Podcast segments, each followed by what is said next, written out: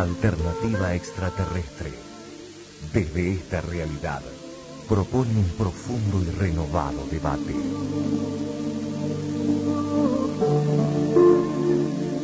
Con los pies en la tierra, con el corazón y la mente abiertos. Alternativa extraterrestre canaliza durante 120 minutos hechos, mitos y comprobaciones que vienen desde más allá de nuestro planeta.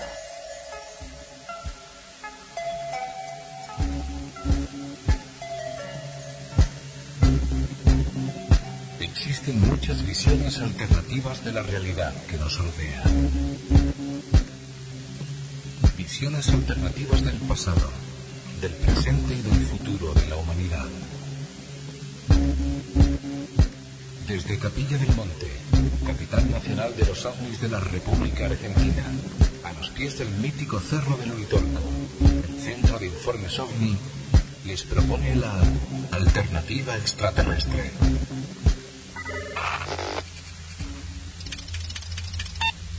Alternativa extraterrestre. Presenta y dirige Lozmari López. Redacción de noticias Mario Goros Terrazú. Alternativa extraterrestre es una idea original de Jorge Alberto Suárez. Para formar parte de la gran familia del CIO, visita la página oficial del Centro de Informes OVNI. CIOUridorco.org Ponte en contacto con nosotros por correo electrónico en la dirección info arroba. Síguenos en Ustream y participa en el chat durante la emisión de Alternativa Extraterrestre de lunes a jueves y los viernes en el programa de televisión OVNIS, Destino Final. Comparte y comenta las noticias en nuestro grupo de amigos en Facebook.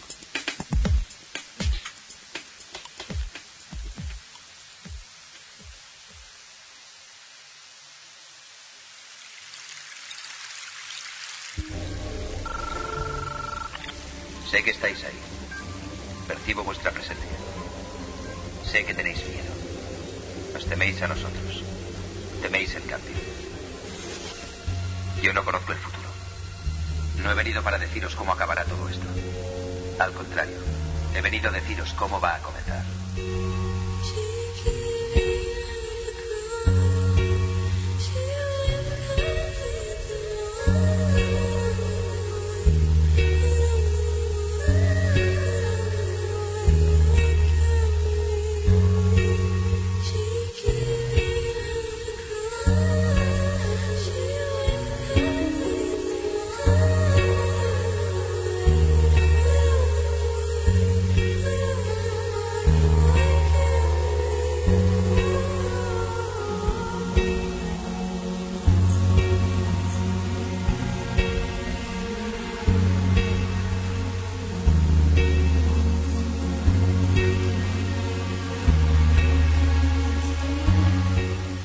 Hemos venido a cumplir con el objetivo de lograr una evolución como raza humana. Y tenemos la capacidad de lograrlo.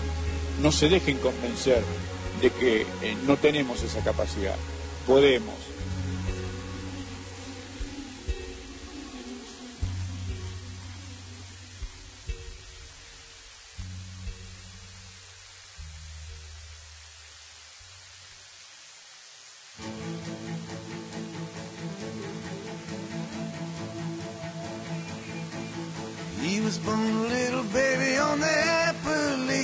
Trail. At six months old, he'd done three months in jail. He robbed the bank in his diapers and his little bare baby feet. All he said was, folks, my name is Outlaw Pete. I'm Outlaw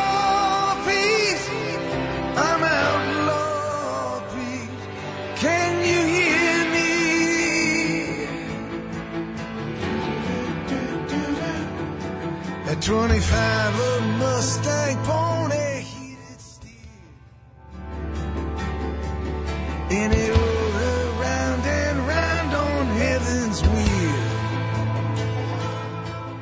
Muy buenas noches y con la música de Bruce Springsteen vamos iniciando esta alternativa extraterrestre, órgano de difusión del Centro de Informes OVNI, hoy desde aquí, desde Colombia.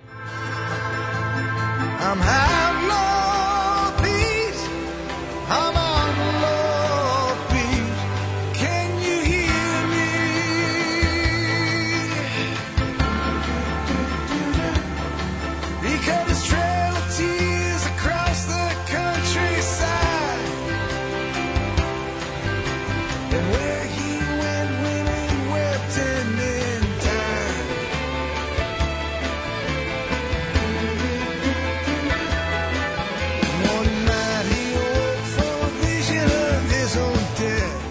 esta alternativa extraterrestre, órgano de difusión del Centro de Informes OVNI y que como cada domingo venimos aquí en este horario, en estas tres horitas de compacto de noticias, comentarios, voces que hacen a esta fascinante tarea de realizar docencia en lo que es la realidad extraterrestre. Un tema, un tema fascinante definitivamente y que poco a poco nos va invitando desmitificar definitivamente todo lo que hasta ahora se nos ha vendido como extraterrestre a manera de encontrar unos verdaderos conceptos de este mundo maravilloso, el que está allá arriba, que no conocemos porque alguna vez alguien se tomó la autoridad de no contarnos y tampoco conocemos lo de allí abajo porque de las mismas circunstancias, de la misma manera, alguien se ha tomado la, autoridad de que no sepamos.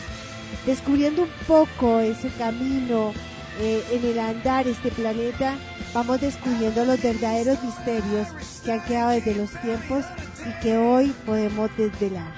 Bienvenidos, esta alternativa extraterrestre con noticias, sí señores, y un poco de música como la que vamos a escuchar en esta noche, algunas voces grabadas en el tiempo y, ¿por qué no?, también algunas, algunos parágrafos de algunos libros y revistas que traemos para esta noche. Esperamos que el programa, como lo tenemos diseñado para esta noche, sea de su agrado.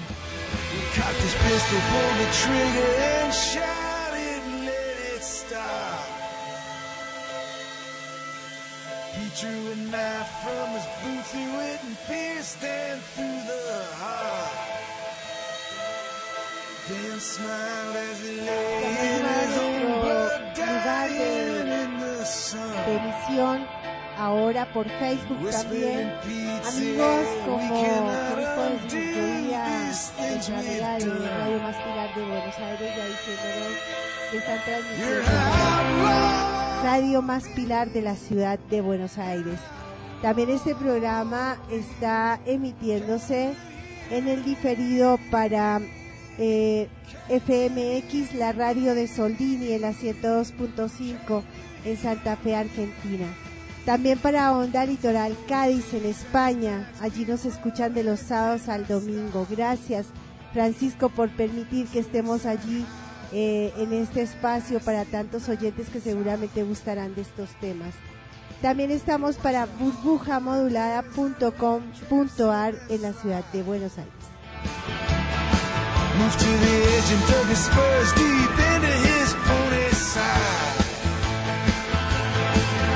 especialmente a Radio Más Pilar de la ciudad de Buenos Aires que nos está emitiendo en este mismo momento. Emitimos, perdón, em, enviamos un saludo muy especial a toda la audiencia de esta fascinante radio en la provincia de Buenos Aires, en Pilar, y también a la radio FM Astral, que desde eh, su directora nos retransmite, pero en diferido. Igual nuestro saludo a todos esos oyentes.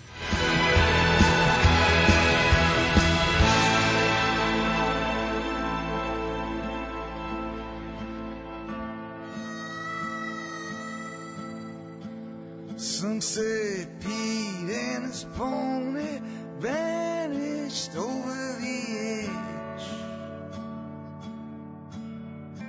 Some say they remain frozen high upon that icy ledge.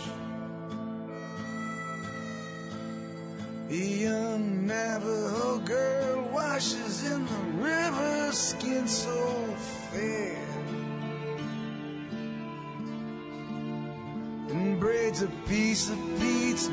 Nos saludan también Fernando Renault allí desde Mendoza. Hola Luz querida. También, eh, también nos saluda allí Raúl Cabrera desde Ecuador. Nos saluda eh, a esta niñita Andrea Bertigoblio desde Capilla del Monte. Naranjo Jaime nos saluda, Luz Mari, saludos y gracias de nuevo por todos sus aportes a la investigación. Eh, bueno, tantos saludos, gracias, gracias por estar allí, querida familia, queridos amigos. Eh, les contamos que, bueno, nos encontramos sí aquí en Colombia. Ya vamos a ir adelantando el porqué de nuestro viaje, ya lo habíamos adelantado de alguna manera el domingo pasado. Eh, dos eh, exactos objetivos nos trajeron a Bogotá. Uno familiar, pues queríamos estar presente en estos 75 años de la mami y el otro de, trabajo, de tareas. El CEO se ha desplazado a Colombia. ah, tiene razón Fernando, ese es del Bolsón donde estás. Disculpen. Allí está eh, nuestro amigo Fernando desde el Bolsón escuchándonos, qué lindos. Y como les decía, nos vinimos a, Colombia porque hay una tarea interesante a la cual nos comprometimos a mitad de este año cuando estuvimos en junio realizando nuestro congreso número 15 y nos convocaron para hacer una conferencia en el marco del encuentro de la unidad mundial. Y en ese marco, eh, en el desarrollo de la invitación que nos hiciera en su momento Carlos Ríos, que ya lo vamos a tener domingos próximos en nuestro programa. Eh, bueno, entendieron que la logística que podíamos aportar como centro de informes OVNI a la hora de organizar el encuentro era favorable para la organización de este fantástico encuentro mundial que se viene aquí en Colombia para el mes de marzo. Eh, vimos oportuno aprovechar esta, este viaje a Colombia y desarrollar algunas reuniones eh, en razón de la logística, como digo, a este encuentro mundial que pueden ir agendando ustedes fechas del 14 al 20 de marzo. Realmente es imperdible. Mm, habíamos dicho que este encuentro comienza y nace allí en República Dominicana, fue su primera sede Alonso Calderón nos acercaba un poco los pormenores del por qué este encuentro mundial eh, que está intencionado en esto de la unidad. Tiempos, mm, si bien de guerras, tiempos de eh, a veces absurdas interpretaciones a nuestro modo de vida y a veces sin rumbo esta humanidad eh, convoca de diferentes maneras diferentes grupos, diferentes espacios para reunirnos y revisar todos estos aspectos que rodean al ser humano. Y en un tiempo tan difícil, ¿no? Y no pensemos que este es el más catastrófico, para nada. La historia indica que han habido peores momentos como estos que estamos viviendo. Será por ello que la intención desde eh, eh, Carlos Calderón y otros otras personas de este planeta han decidido realizar estos encuentros mm, en diferentes partes del mundo. Comenzó allí en el 2014-15 en República Dominicana, República Dominicana. Segunda sede fue Perú, y la tercera sede ha sido correspondiente a Colombia. Estamos muy complacidos definitivamente de hacer partícipe de esta organización a nivel logístico y por supuesto también estar presente como uno de los conferencistas, eh, panel, parte del panel de conferencistas que habrá en el marco del encuentro de la unidad mundial. La invitación que ustedes entren a la página, ya comiencen a hacer ustedes las preguntas, lo que necesiten para que puedan llegar a asistir. La invitación es a nivel internacional, estamos armando paquetes no solamente para entrar a una o todas las conferencias, no solamente a las conferencias, sino también a los diferentes talleres. Y debo decirles que estuvimos visitando el salón donde se realizará el evento y es definitivamente precioso. Precioso en todo su, eh, eh, en todo lo que podamos decir, porque vamos a estar cómodos, un edificio que está diseñado con nueva tecnología aquí en Bogotá. Estamos inaugurando de alguna manera el, espacio donde vamos a, realizar el, encuentro y todo ello nos tiene muy ocupados en estos días aquí en, Bogotá. Por eso quiero aprovechar que estoy contándoles a ustedes de este eh, impasse que hemos tenido aquí en Bogotá de, venir a, acompañar la tarea de Carlos y, acompañarlo en esto de la logística y que por ello fue que no nos pudimos comunicar por estos días con tantos amigos eh, desde las redes sociales. Eh, nos ocupan algunas otras tareas más importantes o más interesantes dentro del ámbito logístico, cosa que genera más eh, algunas prioridades y hemos dejado atrás algunas otras ya nos vamos a poner al día eh, regresando a Buenos Aires y después, por supuesto, regresando a Capilla del Monte. Mm, debo manifestarles que eh, si bien el CIO ha sido una institución encargada y ya con alguna experiencia en lo que es organización de eventos, este evento nos propone y nos convoca a algo un poco más amplio, más grande y ustedes ya lo van a ir eh, determinando y revisando y observando al cabo de, estos próximos meses pronto, ya inmediatos, puesto que ya comenzamos con, con los lo que significa el exponer a ustedes que, de qué se tratará este encuentro de la unidad mundial. También debo decirles que estamos eh, pidiéndole a los eh, a quienes son los encargados de este evento la sede en Argentina. Así que bueno, eh, es lo que les puedo decir al iniciar esta alternativa extraterrestre, que espero pueda, podamos tener una buena audiencia, estén escuchando el audio en perfectas condiciones ya que a veces cuando salimos de nuestra sede, de nuestro lugar de tareas, la cosa se pone un poco complicada. Pero vamos eh, simplemente cumpliendo con las tareas del Centro de Informes OVNI en esa intención de, primero, de poder organizar esos contenidos que ya en 19 años hemos podido aunar y reunir con, tantos investigadores de alto nivel, a la vez de poder llegar a más gente. Y por supuesto eso nos obliga a veces a hacer cosas que no es que no queramos, sino que no están dentro de nuestros eh, de nuestras formas, pero que mm, poco a poco establecemos que sí podemos caminar con códigos, con las verdaderas intenciones y objetivos del Centro de Informes OVNI y, por supuesto, el llamado que nos hace la vida por estos días, las circunstancias de la vida, es a poder llegar a mucha más gente. Y eso nos tiene muy gratamente eh, eh, alegres y, inspirados en poder seguir adelante con nuestra tarea.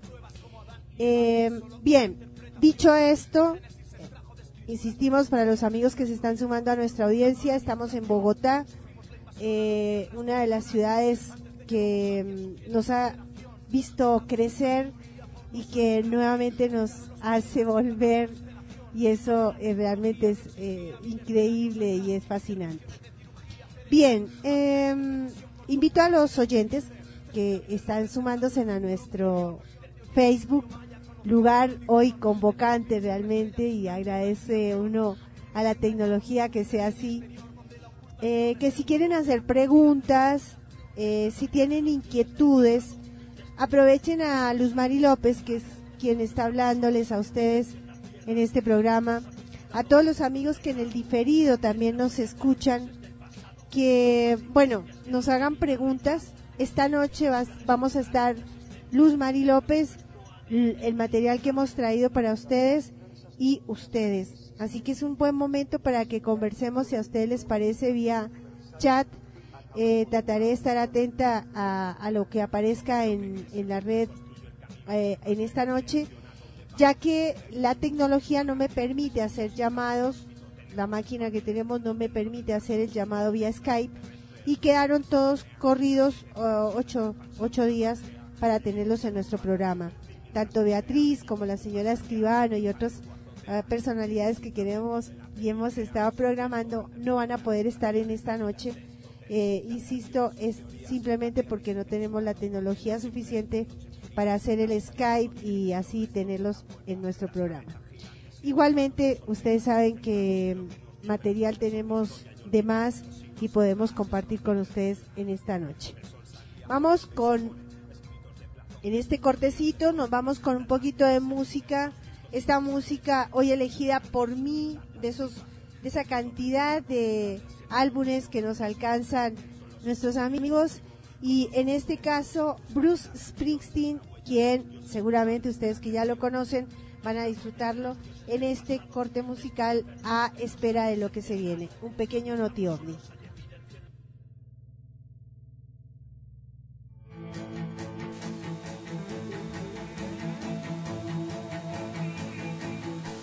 He born a little baby on the Appalachian Trail. At six months old, he'd done three months in jail. He robbed the bank in his diapers and his little bare baby feet. All he said was, folks, my name is Outlaw Pete. I'm Outlaw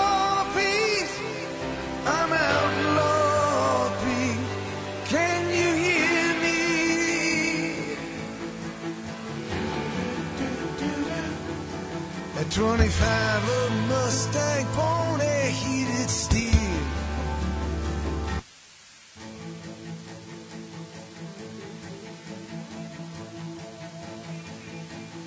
He was born a little baby on the Appalachian Trail. At six months old, done three months in jail. No estamos solos y en este pequeño notiovni vamos a hacer un recorrido por los titulares que nos han llegado en esta semana. Por ejemplo, esta que viene del nuevo diario web. No estamos solos. Marines filmaron a OVNI en el desierto de Arizona. El video fue titulado en...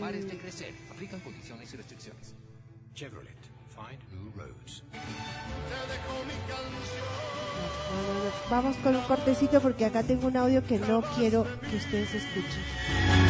También me voy de ti, lo nuestro terminó. Tal vez me extrañarás, tal vez yo soñaré con esos ojos verdes.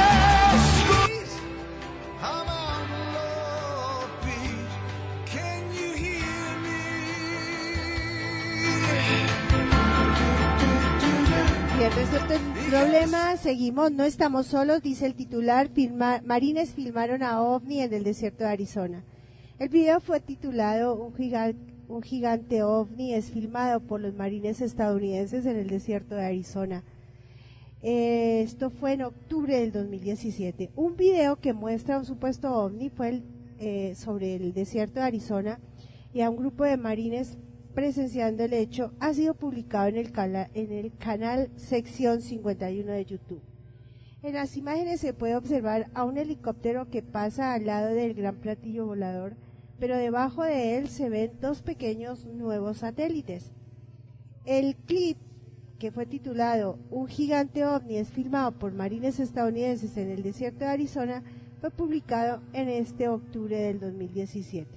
Tiene muchísimas, eh, les debo decir que tiene muchísimas visitas. Es un objeto como los que nos tiene acostumbrados este tipo de filmaciones y en este caso cerca de un helicóptero.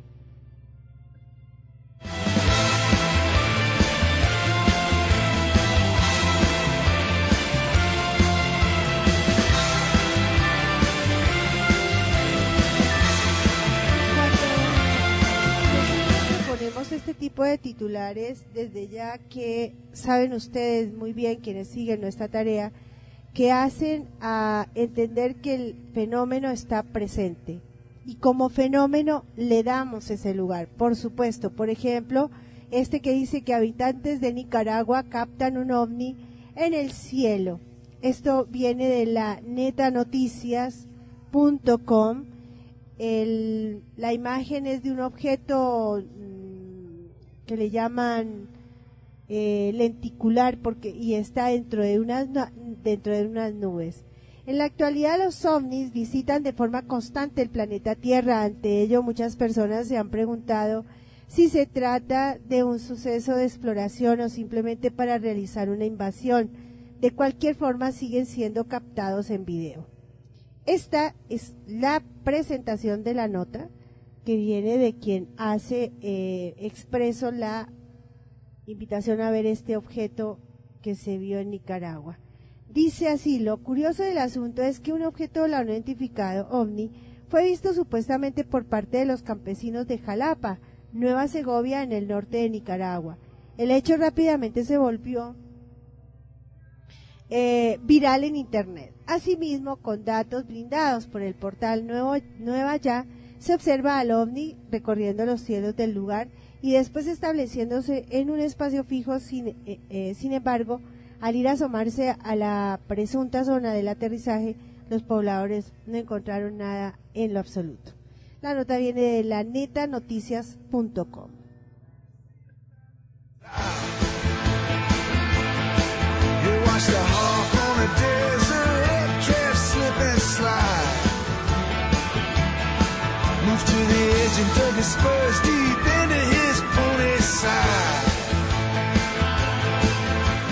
Extraño ovni ilumina el cielo de Gran Bretaña. Esto viene de la, eh, del espacio laverdadnoticias.com de internet.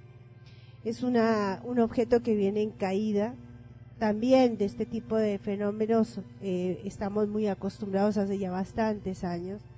Dice Agencias Diario La Verdad Gran Bretaña.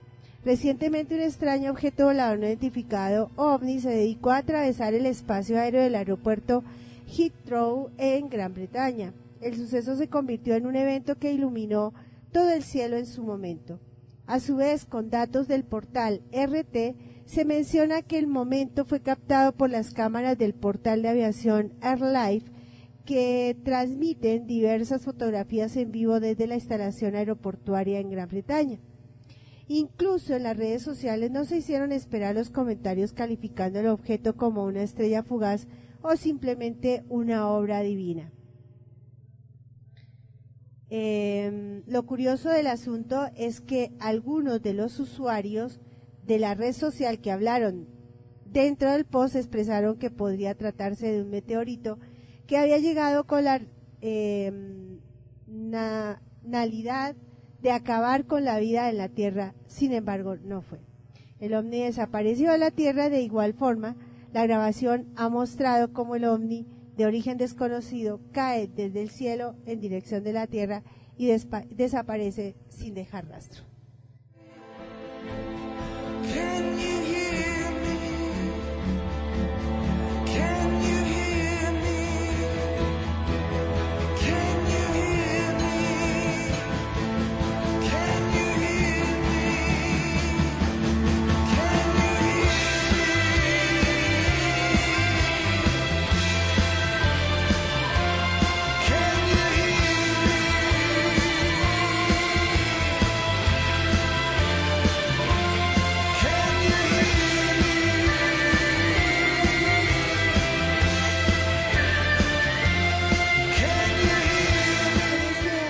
OVNI quiero aprovechar y hacer la lectura de un informe que nos llega desde el Sephora de un objeto que mm, el OVNI que dejó sin respuesta al Congreso de los Estados Unidos. Eh, lo que ocurrió sobre Manises, Valencia, el 11 de noviembre de 1979, pasa a la historia contemporánea de nuestro país. Eh, Madrid 19-11 del 2017. Así nos narra eh, Sephora un hecho que tiene que ver con uno de los casos más emblemáticos dentro de la em, realidad ovni como fenómeno. Lo que ocurrió sobre Manises el 11 de noviembre de 1979 pasó a la historia contemporánea de nuestro país fue motivo de la primera interpelación parlamentaria en la política española a causa de un incidente ovni. En aquella ocasión, por parte del diputado socialista Enrique Mujica, al Ministerio de Defensa del porqué del por aquel entonces y vigente gobierno de la UCD, hecho que em, quedó reflejado en el diario de sesiones, siendo publicado por el Boletín Oficial de la de las Cortes Generales del 14 de octubre de 1980. Hubo pregunta, eh, pero no hubo respuesta. Y aunque tal y como desvela el portal el ojocrítico.info, años después otros incidentes similares provocarían otras interpelaciones del PP y de la Izquierda Unida a gobiernos del PSOE y o del PP respectivamente. Este se llevó la palma. ¿Por qué?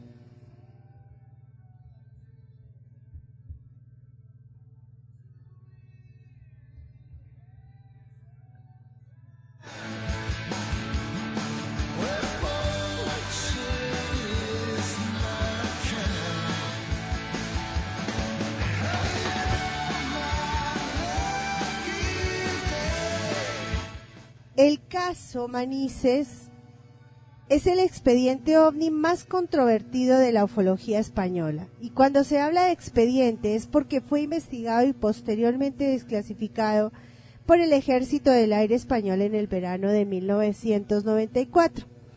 El ovni que puso en jaque a dos aviones, uno en combate. Un avión comercial, más concretamente un Super Carabella, eh, con indicativo JK 297 de la extinta compañía TAE, eh, procedía desde Palma de Mallorca con destino a las Palmas de Gran Canaria. A pocos minutos de vuelo establecido, ya en rumbo hacia Alicante, sufrió un, incidente aeronáutico, aquel que pasaría a la historia de nuestra ufología. La, la tripulación del TAE observó dos luces rojas fijas a las 10 de su posición que se precipitaban peligrosamente al avión. Según llegó a declarar la tripulación de cabina, se llegó a perder la distancia mínima de separación con aquel extraño tráfico. El vuelo concluye por decisión del comandante Francisco Javier Lerdo de Tejada y secundado por José Ramón Suauzu Nagore, segundo de a bordo, cambiando de ruta para acabar aterrizando en el aeropuerto de Manises. La cosa no quedó ahí. Cuando desde Torre de Control preguntaron a Lerdo de Tejada si éste consideraba oportuno enviar a un interceptor de defensa para perseguir al ovni, éste no lo dudó. Así fue, y así lo ha contado en numerosas ocasiones el por aquel entonces capitán del Ejército del Aire Fernando Cámara, quien fue sacado de la cama en plena madrugada para emprender la misión más extraña y puede que apasionante eh, que apasionante de toda su carrera militar. A bordo de un Mirage F1, famoso casa de ejército español, Cámara despegó, localizó y persiguió al misterioso objeto por diversas poblaciones. Lo hizo durante unos 40 minutos sin éxito. Al aterrizar, el F-1 hay quien afirma que el avión había sufrido unos extraños e inexplicados desperfectos en la propia carrocería del avión. A todo esto, otros objetos desconocidos fueron observados en el cielo por cerca de 40 testigos desde tierra, personal aeronáutico en su mayoría. Mucho se ha hablado del famoso caso Manises. Hay quien quiso explicar el asunto por mediación de las chimeneas de unos altos hornos en la refinería de Escombreras, situadas en Cartagena, Murcia, teoría más que descartada por varios expertos en aeronáutica, formación de la que carecen quienes formularon semejante disparate. Pero lo cierto y verdad es que aún a, día de hoy el caso sigue abierto y sin explicación aparente. En eh, un poco más de este mm, eh, incidente Manises, en el tercer episodio de esta serie documental se aborda el caso Manises. Intervienen investigadores de la talla de Javier Sierra, José Juan Montejo, Manuel Carballar, eh, Juan José Benítez. También el testimonio de dos militares, uno destinado en una unidad de guerra electrónica y el otro del Ejército del Aire, especialista en operaciones aéreas. Y no son los únicos.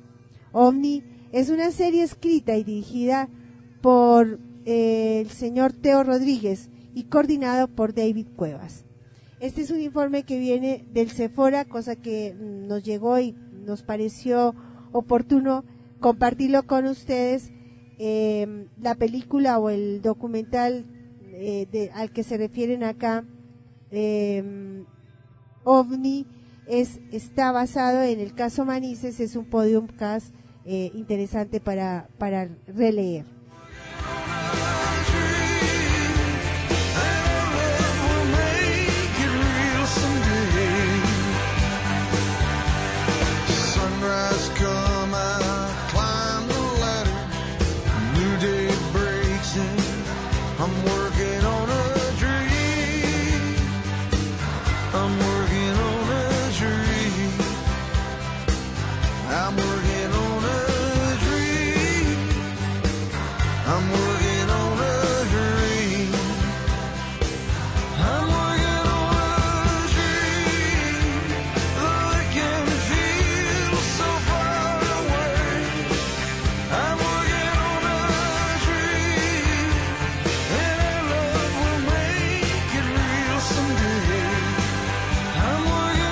Compartimos este audio que viene explicando un poco este caso del año 79, caso Manises. Alternativa extraterrestre. Archivos oficiales sobre ovnis. Revelando el mayor secreto del planeta Tierra.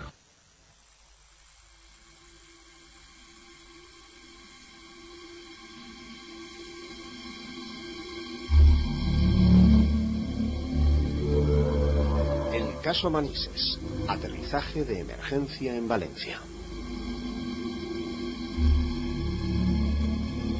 11 de noviembre de 1979. Tras efectuar una escala en Palma de Mallorca, el supercarabel de la compañía TAE, Trabajos Aéreos y Enlaces, procedente de Salzburgo y con destino a Tenerife, inició su carrera en pista para despegar en el aeropuerto de Son San Juan, los 109 pasajeros que viajaban a bordo difícilmente podían imaginar entonces que iban a ser protagonistas de un incidente ovni que pondría en jaque a la defensa nacional. A los mandos del avión se encontraba el comandante Javier Lerdo de Tejada, un hombre con 14 años de experiencia y más de 8.000 horas de vuelo. Le acompañaban cinco tripulantes más. En la cabina, como segundo piloto, Ramón Zuazu, y detrás de él Francisco Javier Rodríguez, mecánico del avión. Junto al pasaje se hallaban además las azafatas y el sobrecargo que alrededor de las 11 de la noche se disponían a servir la cena a los crispados turistas de nacionalidad austriaca y alemana que viajaban en el charter. No era para menos. El TAE 297, indicativo del vuelo, llevaba desde su salida cuatro largas horas de retraso. Obedeciendo el plan de vuelo, Lerdo de Tejada se situó a 23.000 pies de altura para, a continuación, tomar contacto con la torre de control de Barcelona, quien acompañaría hasta las inmediaciones de Alicante. El cielo estaba completamente despejado, con buena visibilidad y sin apenas viento. Barcelona, buenas noches, TAE 297. TAE 297, buenas noches. Responda Alfa 30361, autorizado, llame a Alicante. Desde su conexión con Barcelona, los pilotos del avión habían notado algo extraño en las comunicaciones. Al parecer, había sido detectada una señal en el canal de emergencia. De confirmarse, podía haber una embarcación o avión en peligro. Se imponía prestar atención tanto a la radio como al cielo. TAE 297, Barcelona, ¿me puede confirmar a ver si oye alguna señal de emergencia en frecuencia 215? ¿Puedes repetir en Barcelona, que es que no hemos recibido? Si me confirma, a ver si oye en frecuencia 21.5 alguna señal de emergencia. Toma tiempo, ponemos 21.5 y estamos a la escucha y le avisaremos si recibimos algo. Los tripulantes del TAE no tardaron en localizarla. Aquella señal no identificada parecía proceder de alguien que desconocía el morse. ¿Quién podía enviarla? ¿Era realmente una señal de socorro? Según el control mm, aéreo de Barcelona, procedía de algún lugar situado a 40 millas al noroeste de Valencia, en la trayectoria del vuelo del TAE. El comandante apagó las luces del habitáculo para prestar mayor atención al exterior. Desde hacía unos minutos les acompañaba en la cabina Luis Luque Torre, un copiloto de la misma compañía que se dirigía a Las Palmas. El avión había dejado atrás Ibiza y seguía ascendiendo a razón de seis millas por minuto. La luna todavía no era visible y el cielo mostraba majestuoso miles de estrellas. Fue entonces cuando el mecánico del avión pudo divisar dos extrañas luces rojas a la izquierda del vuelo. Miró su reloj. Eran las once y ocho minutos. Parecían haber salido de la nada y se dirigían con celeridad hacia el avión. La tripulación del TAE estaba a punto de vivir los minutos más tensos de sus vidas. Barcelona, TAE 297. TAE 297, dígame. Confirmo que tenemos algún tráfico próximo a nosotros, a nuestra izquierda, aproximadamente unas 4 o 5 millas. 297, en negativo no hay tráfico notificado. Tenemos dos señales de luces rojas, como a unas 3 millas a las 10 de nuestra posición. Aproximadamente a la misma altura. En cuestión de un par de minutos, aquellas lejanas luces acosaron al avión. Los tripulantes del TAE no podían distinguir estructura alguna, solo percibían las dos luces rojas, de un granate fijo para ser más exactos, sin destellos ni parpadeos. Los 97 no tenemos información de ningún tráfico procediendo en esa ruta. Es usted el único que procede Ibiza-Alicante. Muchas gracias, es posible ese tráfico.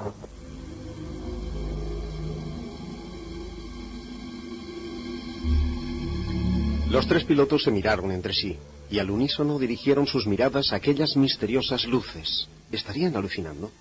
Los tripulantes del TAE sabrían horas más tarde, por la prensa, que no era así.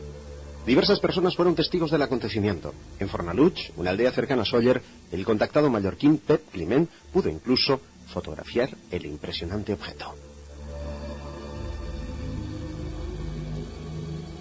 El ovni seguía aproximándose y Lerdo de Tejada decidió entonces comprobar si aquello era inteligente. Ascendió a 28.000 pies para dejar atrás aquellas luces, pero inexplicablemente el objeto aceleró mucho más rápido que él y el avión se situó a menos de media milla, a unos 700 metros. El objeto tendría unos 200 metros de diámetro y no había ninguna duda de que estaba gobernado inteligentemente. Viajaba a velocidad desconcertante y durante ocho minutos subió y bajó de altitud como jugando con el supercarabel.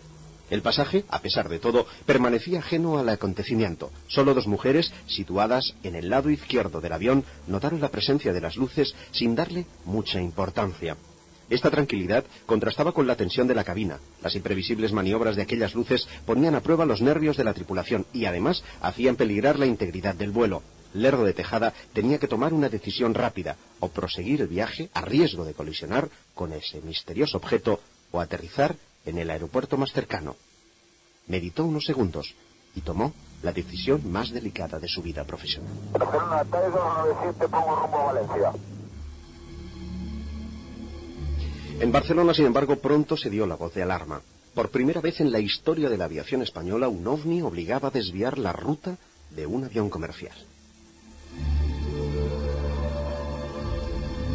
Valencia era el aeropuerto más cercano y además disponía de más ayudas a la navegación que el de Alicante. Por si fuera poco, junto a las instalaciones estaban los militares. A las 11 y 10 minutos, en plena tensión, intervino la estación de Levante en las comunicaciones. desea que comuniquemos con algún interceptor de la defensa? Usted ahora mismo estoy ahora 290, mantengo 290, me voy para Valencia, rumbo a Valencia. De acuerdo, ¿desea que llamemos a algún interceptor de la defensa? Que si es posible, sí, información, porque el tráfico está a menos de media milla y ahora mismo ha bajado un montón. Ha bajado, ahora debe estar unos 3.000 pies por debajo de nosotros. De acuerdo, vamos a comunicar con defensa por si sale algo. Desde Barcelona se efectúa entonces una llamada telefónica al centro de operaciones del sector para que el radar de Pegaso, situado en Torrejón de Ardoz, Madrid, confirmara la presencia de un objeto no identificado. Pegaso es el centro neurálgico de la defensa nacional. Allí se encuentra el general jefe de la defensa aérea. El operador de radar no salía de su asombro. Pese a localizar sin dificultad la traza del avión, la pantalla del radar no reflejaba rastro alguno del misterioso objeto. El oficial de aviación, de pie junto al soldado, ordenó entonces un nuevo chequeo del espacio aéreo y en contacto con el Escuadrón de Vigilancia Aérea de Benidorm, conocido con las siglas de EVA 5, logró distinguir hasta cinco objetos volando entre los 9.000 y los 11.000 metros. Ahora no había duda, el TAE estaba siendo perseguido por varios ovnis. Mientras esto ocurría, el avión continuaba su aventura. El objeto aceleraba por encima de los 800 kilómetros a la hora y seguidamente paraba en seco. ¿Cómo podía aquel objeto trazar un ángulo recto y seguir a la misma velocidad? se preguntaba el comandante. Aquellas maniobras eran del todo imposibles para un aparato de fabricación terrestre. Lerdo de Tejada encendió las luces a manera de aviso y, por precaución, ordenó que el pasaje se abrochara los cinturones de seguridad. Las luces parecían ser los extremos de alguna estructura, pero la oscuridad de la noche no permitía obtener más detalles de aquel artefacto. A 30 millas de Valencia, el objeto dejó de perseguirlos y se quedó estático. Había otra curiosidad y es que, a partir de ese instante, la señal de emergencia desapareció de la radio. ¿Procedía del ovni? Hoy sigue siendo un misterio. Los altavoces del avión anunciaron entonces la maniobra de aproximación y su llegada a Valencia, en pocos minutos. Un murmullo de desesperación se dejó oír entre los pasajeros, que ignoraban qué ocurría. Yo fui el que estaba durmiendo eh, como un bendito en lo que le ocurría estas cosas al comandante Lerdo de Tejada. Porque nosotros en, Albacete eh, estábamos en situación de 5 minutos durante el día y 15 minutos durante la noche. 15 minutos es que desde que te tocan eh, una sirena, que es el scramble, en 15 minutos tienes que estar en el aire. cuando te toca un scramble, tú te coges, te subas al avión, despegas y entonces te da el control militar de la defensa, te da unos un rumbo y unos datos para que te dirijas hacia un sitio y, y, entonces me dirigieron hacia Valencia, pero no me dirigieron hacia un blanco determinado, porque verdaderamente no lo tenían en el radar. Te subes al avión, te quitas las legañas, pones el motor y despegas. Entonces, inmediatamente después del despegue pasas al control militar de la defensa y entonces fue el que me, dijo pues que en vez de darme los datos típicos de, un scramble, que es eh, un vector, una altura y una velocidad a la que tienes que ir, dice, mira, vamos aquí hacia Valencia, vete hacia Valencia. Y estaba ahí al lado, sabíamos cómo se iba. Sube a una altura cómoda, te voy a explicar lo que ha ocurrido. Entonces me empezó a explicar un poco qué es lo que había ocurrido. Dice, vamos a ir para allá porque han decidido, bueno, pues mandar un caza para ver si ve algo de esto que parece ser que están viendo desde tierra. Eh, pues hay una luz o algo que está en la vertical de, del campo y otra hacia la zona del puerto. Eso es lo que me comentaron que había este. Entonces me dirigí allí hacia Valencia, subí a una altura de crucero cómoda para nosotros, pues eran 35.000 pies, una velocidad de .9 de Mach es un crucero económico, y entonces, bueno, pues la comprobación del avión, radar, misiles, etcétera y tal, que todo funcionaba perfectamente, y eh, Albacete está muy cerca de Valencia, aproximadamente pues en, 8 o 10 minutos, ¿me entiende? Ya estaba sobre la vertical de Valencia. El, antes de llegar con el alcance radar que nosotros teníamos de unas 35 millas efectivos, 50 millas, empecé a barrer la zona aquella y no se veía nada. Ya me imaginaba porque de hecho en el, no veían nada en los radares de la defensa. Entonces, pues estuve por allí dando una vuelta, me fui a ver una luz que veía hacia el sur, volví, eso no es, tal, está fijo, pues, pues esas cosas. Hasta que decidí pues eh, descender un poco a un nivel más bajo, bajé a unos 20.000 pies y volviendo hacia Valencia, a esa altura, 20.000 pies, eh, sí vi lo que parecía una luz roja, en lo que me parecía encima más o menos de la pista. Una luz roja fija, principio de momento rara, y eh, acercándome y tal. Entonces yo se lo comenté y dice, pues sí, sí, eso es lo que están viendo, una luz roja y tal. No era dos veces y media la velocidad del sonido. Seguía a la misma velocidad, punto nueve, toda vez que, que para pasar la velocidad del sonido, pues hay que reunir unas condiciones especiales para no eh, provocar el ban que no afecte a la población. O sea, ahí llegué hacia donde, digamos, hacia Valencia y claro, es que se tarda más en contar de lo que es. Y entonces el, yo estaba viendo esa luz, pero en el radar no veía nada, llevaba conectados los misiles infrarrojos, entonces por ver si daba, también eh, no daba ninguna señal infrarroja. El, eh, como me parecía que estaba muy cerca, sobre todo porque el, control de, la defensa estaba en contacto con la base y ellos estaban viendo la luz en la vertical. Yo la veía mm, eh, yendo a 20.000 pies, eh, podía estar como unos 19.000, 18.000 pies, un poco por debajo de mí y delante. Esto es, yo pienso que este punto es uno de los puntos que a este caso se le dio luego más importancia, sobre todo por los investigadores de estas cosas, que tenías la luz vista desde dos puntos de vista diferentes. Una de los de abajo que lo veían en la vertical y yo que lo veía por delante y un poquito por debajo. Porque si no, una luz te puede estar a, 30 millas, a 50 millas, es muy grande, muy... Eh, enseguida pasé Valencia y yo seguía viendo la luz delante. Entonces digo, oye, que yo la luz la sigo viendo ahí delante. Dice, no, los de abajo dicen que ya se ha ido delante de ti, que la luz va delante de ti. Entonces, el, eh, saliendo íbamos como rumbo hacia Zaragoza, Perú, en esa dirección yo venía del mar, y, entonces le pedí permiso al control para eh, ponerme supersónico para ver si me acercaba. Me autorizaron y entonces pues eh, aceleré aproximadamente a uno y medio, uno con seis de la velocidad del sonido. Pues me acuerdo de esto porque a 1,4 entraba una sobrevelocidad del motor y tal. Y entonces el, ahí mm, instantáneamente, prácticamente, porque la luz había cambiado de color. La luz ya no era roja, ya la luz pasaba a ser blanca, justo cuando iba a llegar a, a, Valencia, en lo que yo calculo que estaría unas 4 o 5 millas de, ese objeto, que lo veían los de abajo en la vertical y que yo lo veía delante por la distancia que yo estaba de Valencia. Eh, entonces me empezaba eh, en la radio, me empezó a entrar eh, una, una señal como si fuese una sirena, que es una señal que nosotros mm, identificamos casi como una señal de emergencia es un bu, es como una baliza de emergencia. No es una baliza de emergencia que como llevas en las radios puestas a la escucha un canal de guardia, entonces mm, yo se lo comenté en el control y digo, mira, yo creo que se está recibiendo una baliza de emergencia. Pero al mismo tiempo que esta baliza de emergencia se metía en la radio, eh, entonces el, en, un detector de amenaza radar que llevan los aviones estos, eh, me indicaba que me estaba iluminando una señal electromagnética, una señal rara. El detector este que llevaba este avión, que supongo que ya estaba mejorado y supongo que ya no será secreto el que llevaba entonces, porque eran unos temas secretos de estos, él tenía para decirte si lo que se estaba iluminando era un misil de, o un radar de onda continua, que es normalmente el que detrás de ese radar se va un misil, ¿entiendes? O uno de, de, vigilancia que te va dando a ratos.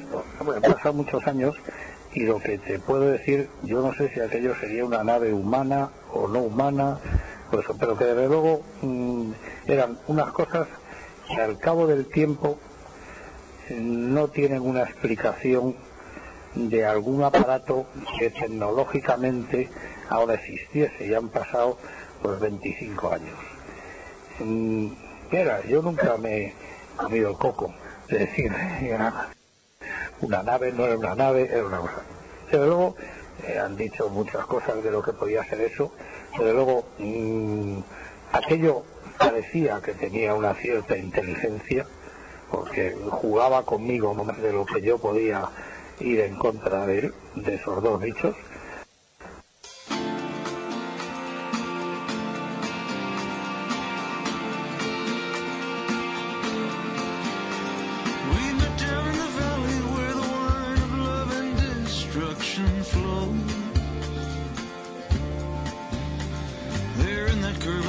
Where were the flowers of temptation.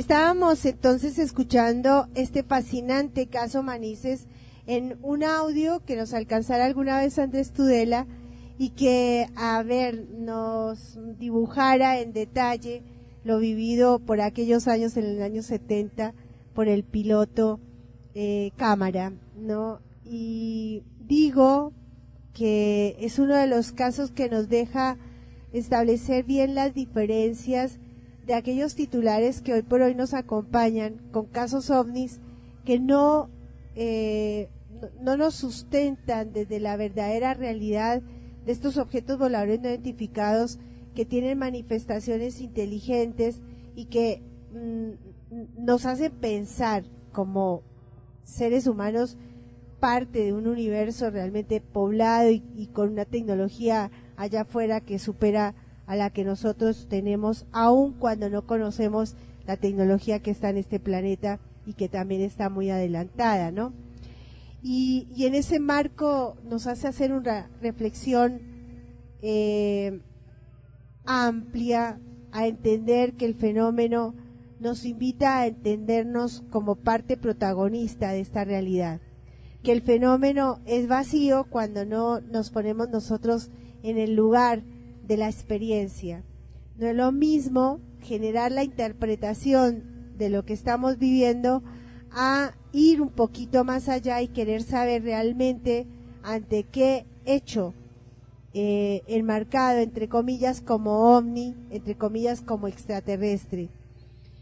Eh, decía que vivir la experiencia de conocer lugares como la que hemos eh, experiencia que hemos vivido nosotros hace apenas unos días pasando por Bolivia y leyendo no lo que el guía turístico me habla de Tiahuanaco, como lo hará de cada uno de los lugares turísticos de este planeta, sino yendo por los lugares más tangenciales en donde está la verdadera eh, historia de esos lugares, realmente estamos frente a algo que desconocemos. Nosotros no tenemos la mínima idea de quiénes son los seres que atravesaron y vivieron este planeta desde hace miles de años y seguramente ellos han dejado prueba de que los cambios planetarios, los desastres que hemos hecho nosotros como seres humanos en este planeta y además lo que no alcanzamos a comprender desde lo que quedó como rastro, mmm, hace que nosotros hagamos películas que no correspondan. Lo hablábamos con el señor Antonio Portugal. Seguramente estos señores que están viviendo bajo este mundo subterráneo, obviamente, como lo decía la señora Bettina Allen en nuestro mundo subterráneo en Argentina, están haciendo una, un verdadero cuidado de conocimiento más que otra cosa. Lo físico eh, tiene sus transformaciones, pero el conocimiento mal presentado o mal utilizado nos ha llevado a, lugares de vida como la que estamos haciendo, viviendo hoy por hoy. Es inaudito, es, es impresentable, no tiene ninguna explicación que hayan pocas personas eh, sujetando a una población completa. Y de eso nosotros nos tenemos que hacer cargo. Y no precisamente haciendo denuncias. Ya las denuncias están hechas desde los tiempos. Las hemos hecho a veces no de la manera más correcta. Y entender y conocer de estas realidades, de este mundo que no me cuentan las instituciones educativas, nos dan una perspectiva totalmente diferente cosa que mm, es la invitación que uno se hace cuando entra en estos temas. Desde ya que estamos fascinados de poder continuar con esta tarea, leer casos como el caso Manises para entender que hay una realidad más allá de nosotros y que se está ocupando de que nosotros la entendamos. No con interpretaciones ni con supuestos. Eso no le hace, de- de- definitivamente no le hace ninguna eh, no es saludable para el fenómeno, para el tema como tal.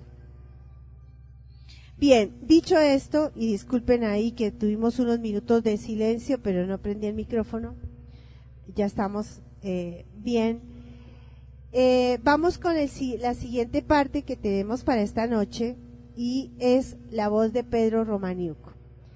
Sí, Pedro nos estaba hablando la semana pasada en el marco de una conferencia que se realizó en el año 99, primer Congreso Internacional de Omnilogía.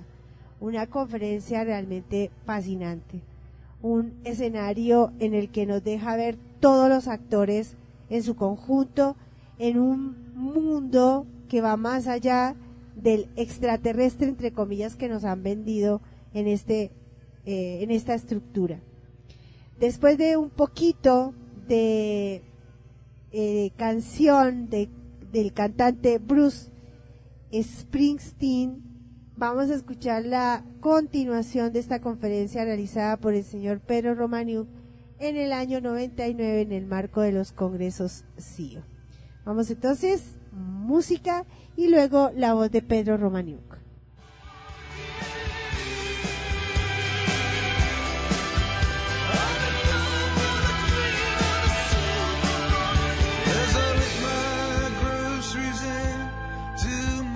Car, I turn back for a moment and catch a smile that blows this whole fucking place apart.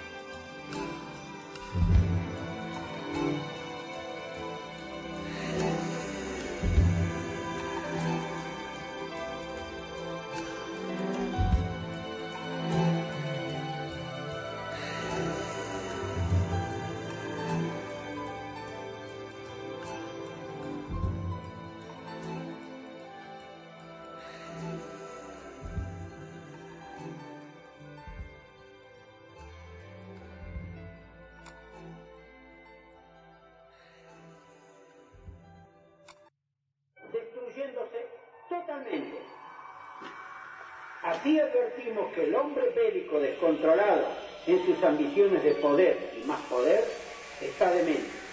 Pretende en su egolatría omnipotente y esquizofrénica interferir y alterar las capas que envuelven a la Tierra y nos protegen como filtros, como son las capas de ozono, lo que se llevaría a cabo a través de los varios planes de la guerra de la galaxia.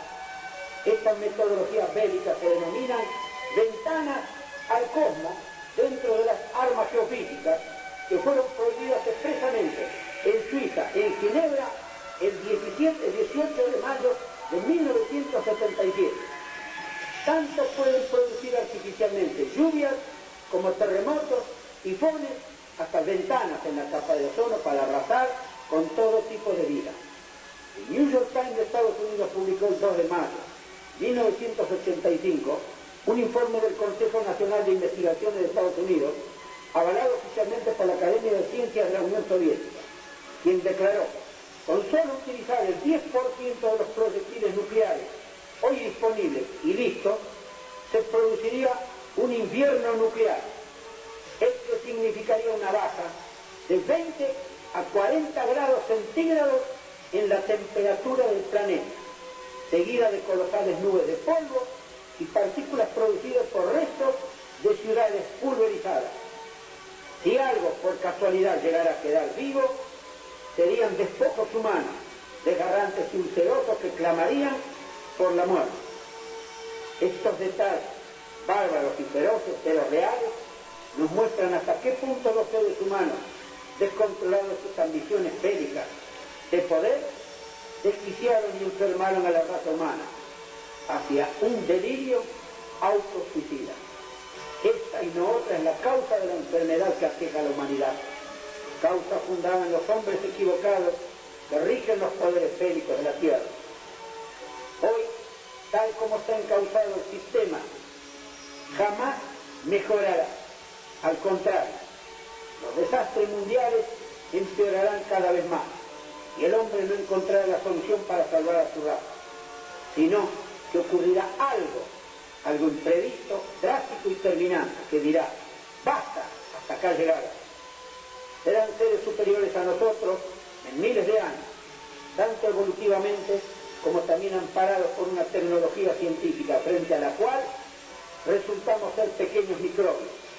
Vendrán en forma física y masiva y actuarán en segundos sobre los que realmente sean inocentes, verdaderos irrecuperables del sector humano, como para integrar al hombre nuevo que habrá en la tierra, sí o sí, en una nueva era inexorable e ineludible.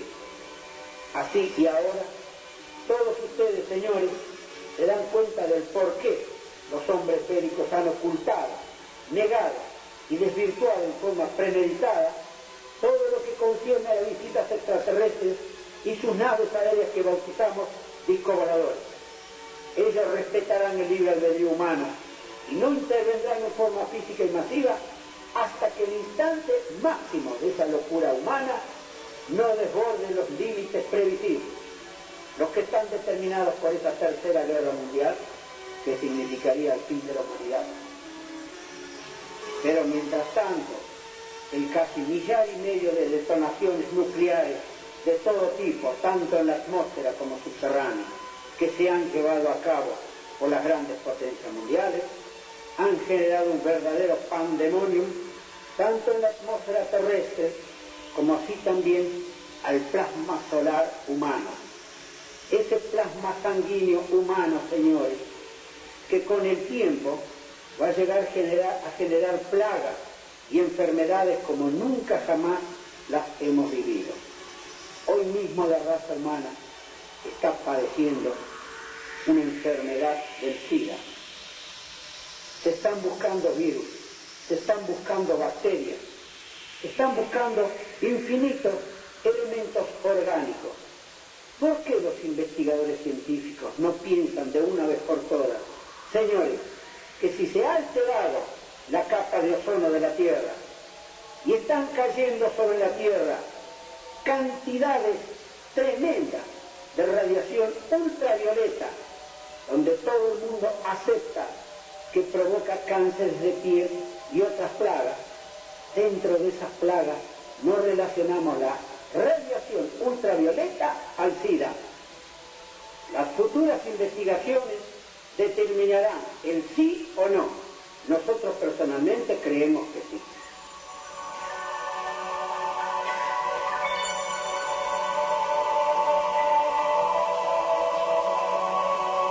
Mientras tanto se sigue desarrollando y encauzando a la tecnología científica humana hacia el arte de la muerte y la destrucción a un costo de 2.000 millones de dólares por día.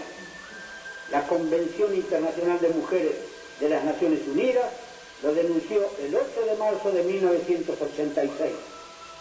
Exactamente lo mismo que con el costo de un superbombardero atómico B-52, se podrían construir 75.000 hospitales que faltan en todo el mundo.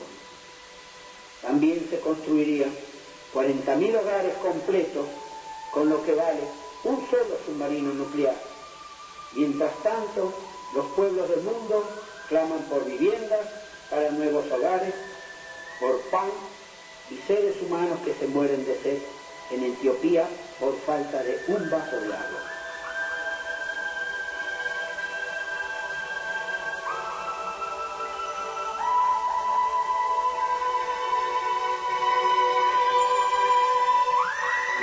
Que nosotros vivimos apaciblemente en nuestro mundo sin conocer los padecimientos de nuestros semejantes en otras tierras más alejadas a nuestra tierra bendita Argentina. Exponemos ahora esta película que fue compaginada por un equipo de 20 investigadores científicos de renombre mundial procedentes de tres universidades de los Estados Unidos. La antigüedad de su mundo, sino por la superación espiritual que les permitió alcanzar mayor nivel evolutivo. Dominan tecnologías científicas y aeroespaciales, miles de años superiores a las nuestras. Se contactaron mentalmente con seres humanos de varios países. Humanos, lógicamente cuyas mentes también alcanzan la captación de frecuencias vibracionales por encima de las de otras personas, debido a su nivel evolutivo alcanzado.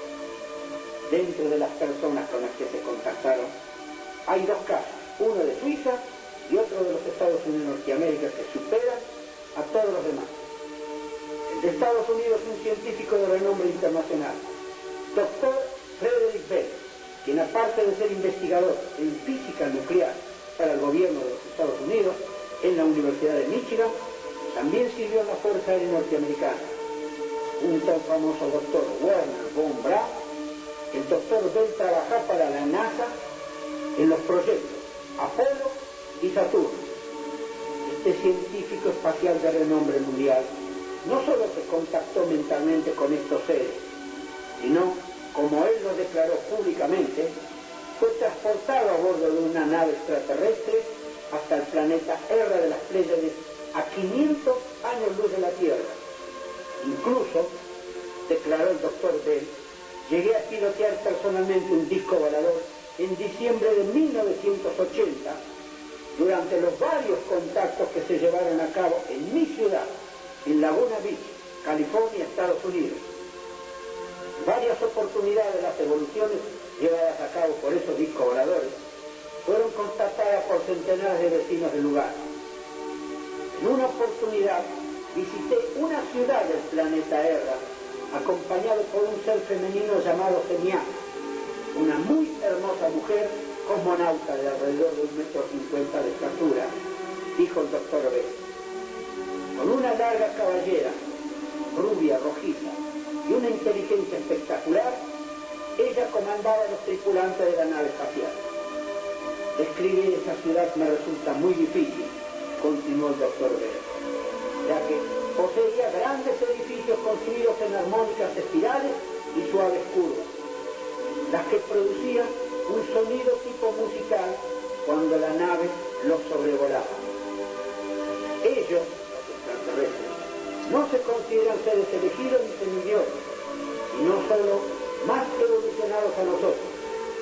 Ellos lograron superar, aprender en base a sus equívocos, suplantar el odio por el amor, la vanidad y egolatría por la humildad y sencillez, y por sobre todo, sustituir las guerras y armamentos por la convivencia pacífica, viviendo como si fuese un paraíso, su planeta, y con una vida que dura alrededor de mil de nuestros años. Ellos dominan la libertad que el ser humano de la Tierra desconoce aún debido a nuestro reducido nivel evolutivo. Es la libertad interior que brota de adentro hacia afuera. Y la única que podría llenar ese tremendo vacío que a nosotros, los humanos, nos hace pensar angustiadamente por no saber aún sobre la causa fundamental de nuestra existencia. Otro de los casos contactados por los extraterrestres del planeta R de las Pléyades fue el de Eduardo Meyer de Suiza. Es el más conocido y se llevó a cabo durante 22 años con una verdadera preparación espiritual. El coronel Stevens, como muchísimos otros aviadores y astronautas del mundo, se dedicó desde ese momento a investigar y profundizar a la ciencia extraterrestre como muy pocos seres humanos lo hicieron en la Tierra. Confeccionó esta película al máximo nivel y nunca llegaremos a saber si fue por propia iniciativa o se trató de una orden que le impartió su gobierno. Escogió a los más capacitados físicos, químicos, astrónomos, médicos y otros especialistas en metalografía, poligrafía, termografía, etc. Normal e infrarroja. Esta sofisticada tecnología científica es la misma empleada por la NASA, pero Stevens la hizo procesar por computadora para evitar emociones y desaciertos propios de nuestra mente. La comunauta semiasa le permitió adrede al contactado Meyer tomar casi mil fotografías, docenas de grabaciones y filmaciones, lo que en manos del coronel Stevens y los científicos americanos produjo esta maravillosa película sobre las visitas extraterrestres. Cantidades de elementos físicos consistentes en metales, cristales de cuarzo y otros fueron enviados a los laboratorios de Estados Unidos sin que nunca hayamos logrado saber sobre sus resultados. La comunauta Semiace fue preparando a Meyer como al doctor Bell, inculcándoles conocimientos sobre la vida del universo, aclarándoles, por ejemplo, que nosotros los extraterrestres no somos seres perfectos ante la suprema creación universal que rige al cosmos. Tampoco somos superhombres, semidioses ni escogidos, y no simplemente más viejos y evolucionados a ustedes. Siglos atrás, vuestros propios antepasados, mayas, aztecas y otros, nos adoraban como Dios. Pocos años atrás, nuestras apariciones, o las de nuestras naves, provocaban incluso histeria en algunos humanos, mientras que en estos momentos ya son sectores masivos de vuestra raza que crecen aceleradamente, los que no solo creen en nuestra existencia, sino que nos consideran como hermanos mayores. Son realmente las avanzadas del hombre nuevo que habitará este mundo en su nueva era que ya se inició, acorde a un plan cósmico que conduce el maestro Cristo Sananda, al que nada ni nadie evitará ni demorará jamás. Nosotros, continuó Semiante, dominamos tecnología científica tan avanzada a las de ustedes que vuestra mente aún no alcanza a comprender en su verdadera magnitud. Frente a ellas, ustedes estarían representados como un microbio y nosotros como un elefante, para que comprendan mejor la comparación. Nuestra tecnología extraterrestre está en condiciones de modificar incluso vuestro tiempo y espacio tridimensional, suplantándolo por planos cuatridimensionales. Un detalle lo mismo se lo expondremos así una explosión termonuclear llevada a cabo por nuestra ciencia bélica, podríamos capturar ondas explosivas, expansivas y destrucciones para reconvertirlas en implosión. Más claro, capturar las muertes y destrucciones producidas por la explosión, transformándolas en vida y construcciones intactas. Estos detalles son los que indujeron a los dirigentes máximos de vuestros países, poderosos bélicamente, quienes rechazaron las propuestas que personalmente les hicimos llegar para evitar el holocausto mundial. Tales dirigentes lo hicieron porque saben que nosotros no intervendremos hasta el instante del peligro inminente de la desaparición de vuestra raza humana. Es por ello que adoptaron el único camino que les quedaba, negar, ocultar y desprestigiar hacia la fantasía todo lo relacionado a nuestra visita extraterrestre.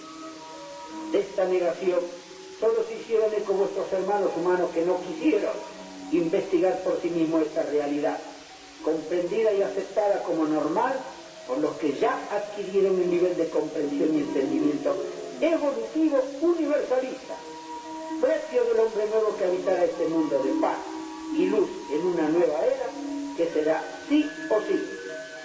Nosotros permanecemos atentos y dejamos que sigan avanzando hacia ese abismo atómico, porque vosotros mismos así lo escogisteis por vuestro propio libre albedrío.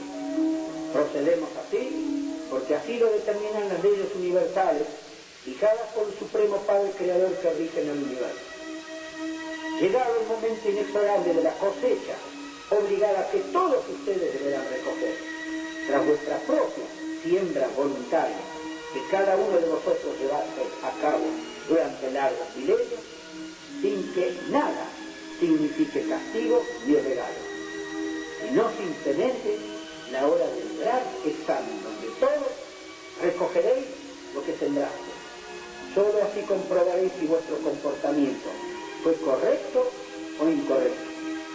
Mientras tanto, nosotros estamos expectantes y tenemos plena seguridad que llegado incluso el peligro final de la Tercera Guerra Mundial Atómica, podremos detenerlo.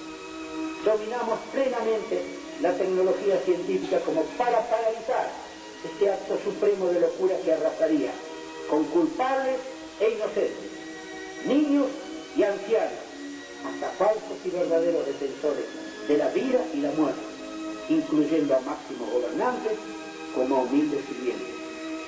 Tecnológicamente podemos lograr casi todo, pero lo que no podemos, ni debemos, ni actuaremos siquiera, es sobre vuestro propio libre albedrío y acciones mentales, determinadas únicamente por vuestro raciocinio. Y lo respetaremos hasta sus últimas instancias, porque responde a vuestro espíritu divino y está amparado por una ley universal. Solo allí cada uno de ustedes deberá superarse hasta llegar a autodominar sus acciones y pensamientos, inspirados en un sentimiento y razonamiento puro, simple, sencillo y cuanto más humilde mejor, donde hallarán la solución a todos vuestros problemas, únicamente suplantando vuestros odios y rencores por amor y bondad, el ego y la vanidad por humildad, y la ambición descontrolada de poder por una vida simple y sencilla, podréis finalmente superaros los hombres de la tierra. Esta es la meta fundamental para que todas las civilizaciones del universo puedan llegar a convivir entre sí en paz y como seres inteligentes, en forma ordenada, pacífica y equilibrada. Estas metas y jamás otras serán las que permitirán que cada ser humano actual pueda integrarse al nuevo hombre que ineludiblemente integrará la futura humanidad de la Tierra en la nueva era. Un hombre nuevo, amparado por una nueva estructura mental universalista, que le otorgará un nivel de comprensión y entendimiento jamás antes alcanzado, como el que ya se comprueba en los nuevos niños sabios que están naciendo hoy, con 40 y 50 millones de neuronas cerebrales. Millones de nuevos niños ya están esparcidos en la Tierra y suplantarán, sí o sí, a la raza caduca y obsoleta que aún rige al mundo. La humanidad actual debe estar preparada en cualquier momento y país del mundo para que comprueben con sus propios ojos la intervención física y masiva de las inteligencias superiores extraterrestres. No será ninguna injerencia persuasiva ni consejera hacia los gobernantes de vuestros países, más poderosos médicamente, sino todo lo contrario. Serán supercolosales astronaves jamás antes imaginadas, de cuyas entrañas emergerán nubes y más nubes de pequeños discos voladores que por millones intervendrán con un basta hasta acá llegar. Ese será el instante supremo que ningún gobierno del mundo podrá ocultar ni mentir más a todos los pueblos del mundo sobre la gran verdad del Supremo Padre Creador Universal que rige en todos los confines del universo. Este será el instante supremo, impostergable e indetenible por nada ni nadie, en que muchos serán quienes descolgarán de la pared el viejo cuadrito con el sagrado corazón de Cristo Jesús para sentirlo ya personalmente. Será el momento en que por vez primera seréis espectadores de la verdadera y única justicia cristiana que pondrá fin a la locura descontrolada que está imperando en todos los ámbitos de la tierra. Será el segundo del tiempo que veréis con vuestros ojos propios como racimos de nubes de seres humanos, serán sacados y absorbidos hacia las naves espaciales extraterrestres. Hombres nuevos solamente, mentes jóvenes y nuevas que integrarán al nuevo mundo de la nueva era que habrá en nuestro mundo, sin importar que sean niños o adultos, mujeres u hombres, ricos o pobres, gobernantes o labradores, solo hombres nuevos, hombres nuevos que estarán exentos de odios y rencores, pasiones y enfermedades, que serán guiados por hermanos superiores para construir un mundo de paz, de luz y amor profundo por todas las leyes universales instauradas por el Supremo Padre Creador universal, basados en el arma más poderosa del universo, el amor. Amigos y hermanos todos, llegó el momento que todo ser humano que se considere un digno hombre nuevo debe pensar, obrar, razonar y sentir todos estos preceptos universales y verdaderos en su propio interior. Es la única forma de cruzar hacia la nueva era que lo convertiría en un hombre nuevo, tal como el que nos tocará vivir ya en un plazo muy breve, tan breve que muchos no lo creen. Camino a seguir.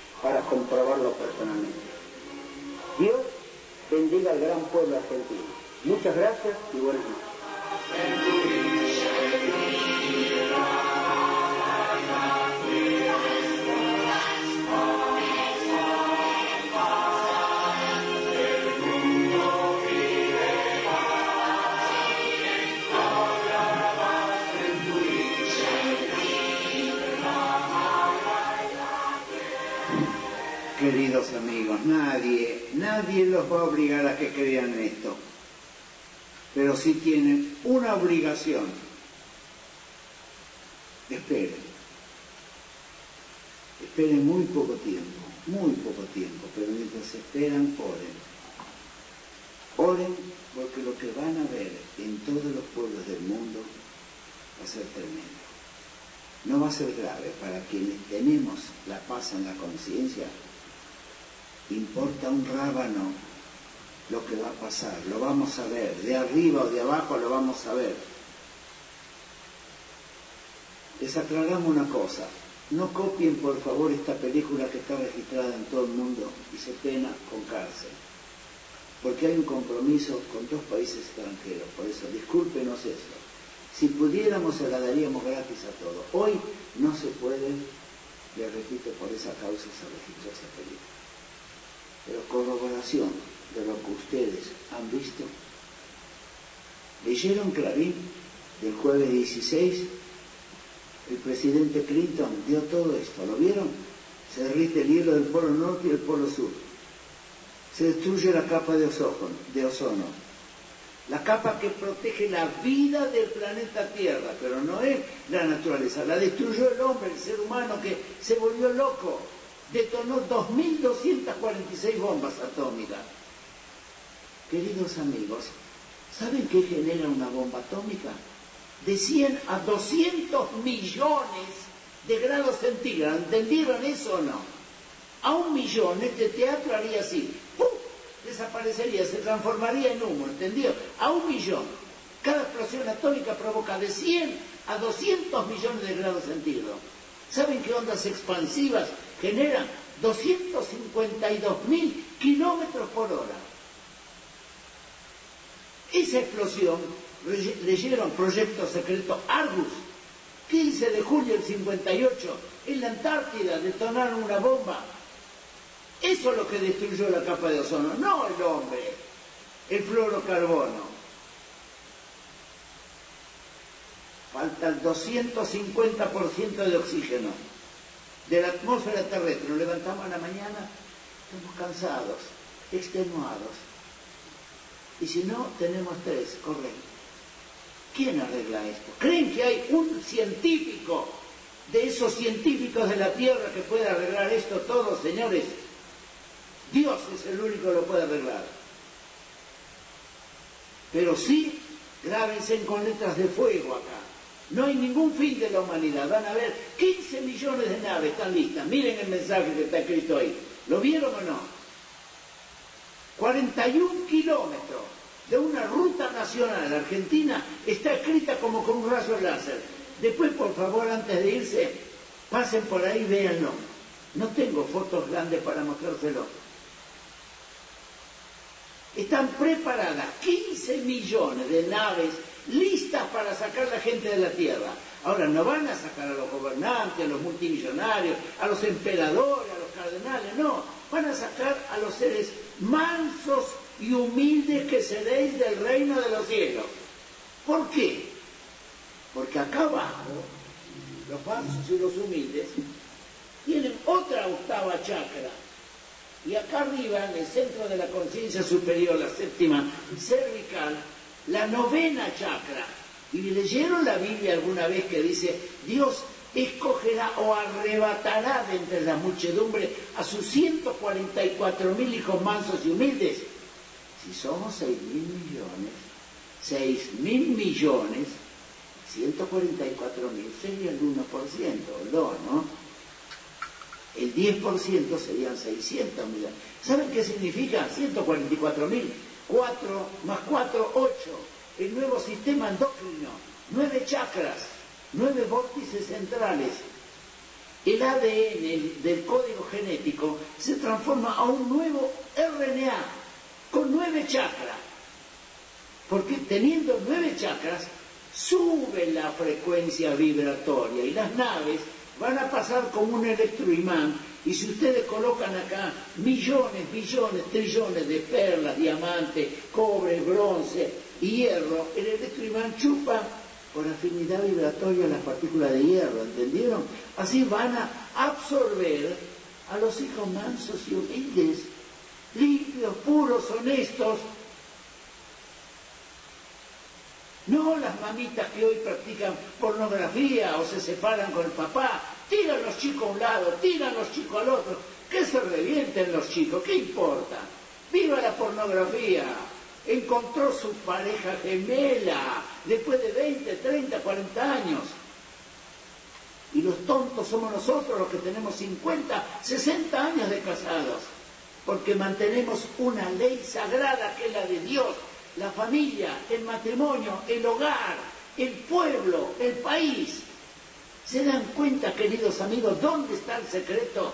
No hay que tener mil millones ni diez mil millones, hay que ser manso y humilde. Orar, orar, orar, ayudar a todo el mundo, servir a todo el mundo, perdonar a todo el mundo y amar a todo el mundo. Miren qué fácil que es.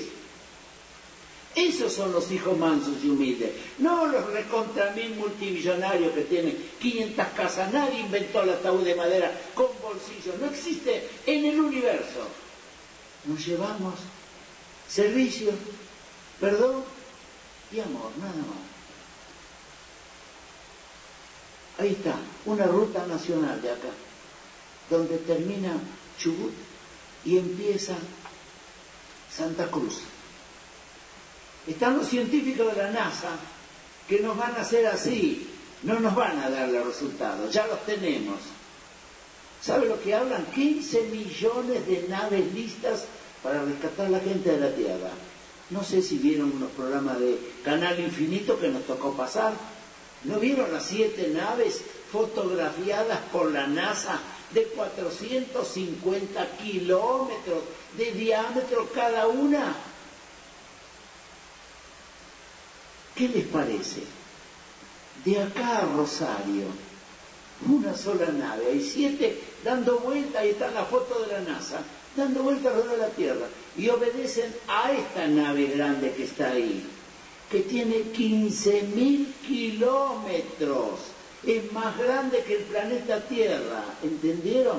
Ahí van a llevar a los hijos de Dios, mansos, humildes, limpios, puros, honestos, no desees la mujer del prójimo, no desees el marido de tu amiga, etcétera, etcétera, etcétera. Cuida a tus hijos. No es cuestión de tenerlos de casualidad. No, hay que guiarlos, hay que enseñarles a orar, hay que enseñarles a respetar las leyes de Dios, los mandamientos. ¿A qué vino Cristo Jesús hace dos mil años atrás? A entregarnos las leyes.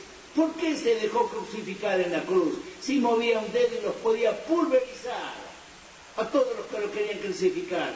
Él que curó enfermos, hizo andar paralíticos y resucitó los muertos. ¿Por qué se dejó morir en la cruz? Para que comprendiéramos que el cuerpo biológico, esto, viene del polvo y regresa al polvo. El alma, la mente, el espíritu, el campo estructurador, la forma, la autorreproducción celular, es etéreo, eterno e inmortal. Dios es energía, Cristo es energía, la Virgen María es energía y también la esencia del hombre es energía. ¿Y saben qué va a ser la nueva civilización, el nuevo hombre?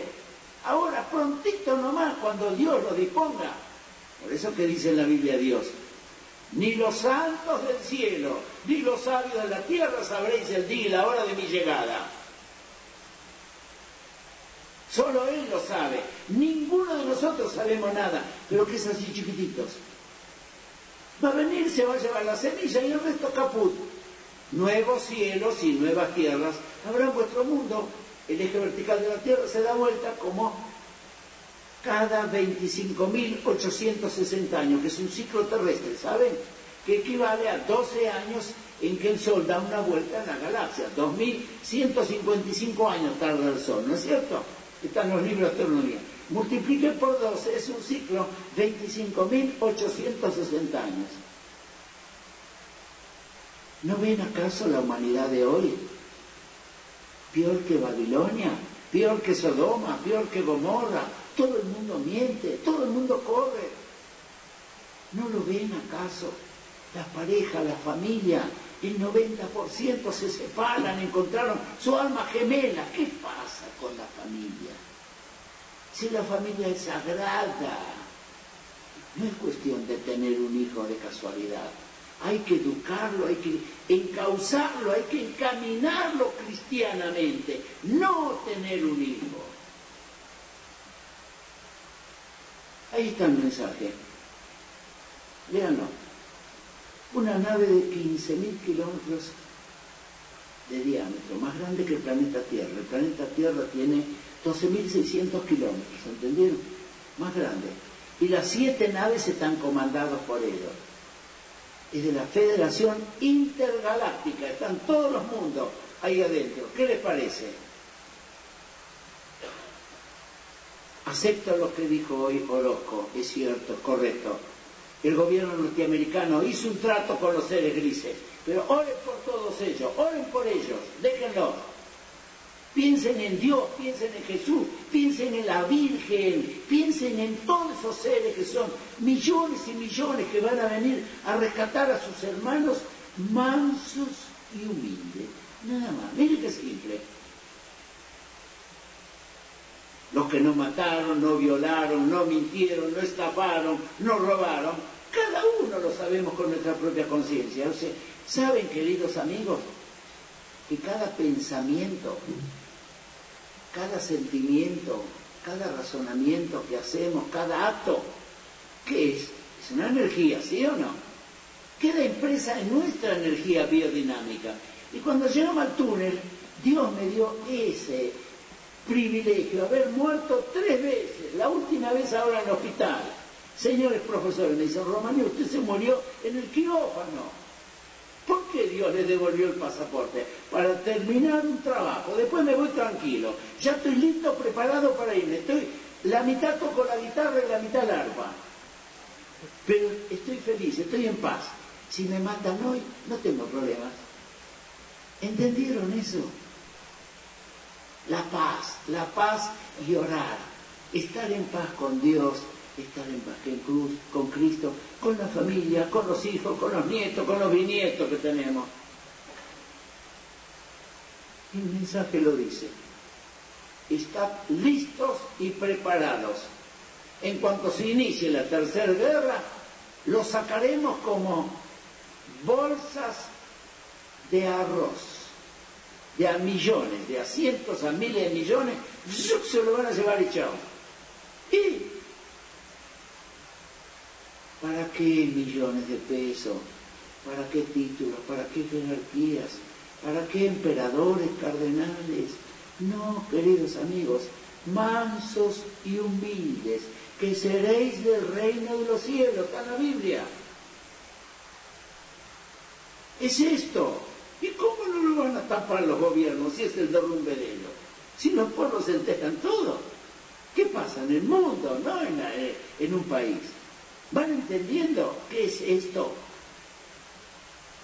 Por Dios, llegó el momento de pensar, hay que pensar la croqueta esta que Dios nos dio acá dentro, hay que usarla, hay que pensar, hay que sacar las propias conclusiones consultadas con la conciencia crística interna. Fui manso o fui un mentiroso, fui un falso, fui un ladrón, fui un delincuente, robé, maté, violé. Cada uno sabemos. ¿No creen que Dios a unos le da un premio y a otros le da lo que se merece? ¿Sí o no? Y si no, no, no existiría Dios en el universo. ¿Saben lo que aceptó la NASA ahora? Que hay más de 50 mil millones de galaxias. Tomen cualquier libro de astronomía, cualquiera, y van a ver que una galaxia tiene 190 mil millones de soles, estrellas, planetas y satélites. Multipliquen 190 mil por 50 mil millones, le dan 9.500 trillones de mundos. ¿Para qué se creen que están todos esos 9.500 trillones de mundos? ¿Para qué? ¿Para decorar el universo o Dios juega al ajedrez con los planetas y con las humanidades? La mayoría tienen hidrógeno, carbono, nitrógeno, oxígeno y 20 aminoácidos. Eso es lo que somos nosotros. Eso es lo que son los animales y las plantas. Hidrógeno, carbono, nitrógeno, oxígeno y los aminoácidos. Y se acabó. Átomos y moléculas. Este cuerpo biológico. Pero el cuerpo biológico alberga a la esencia divina, que es etérea, que es eterna, que es inmortal, a imagen y semejanza de Dios, y eterno y etéreo como es Dios. ¿Se van dando cuenta? Qué simple que es todo. Pero ahora llegó la cosecha, porque hasta ahora estuvimos sembrando y sembrando y sembrando y sembrando. Cada uno tenía su libre albedrío, no hay dos humanos iguales, dos. En el universo somos seis mil millones. Cada uno hizo lo que quiso. Pero ahora viene la cosecha y la cosecha sí que es obligada.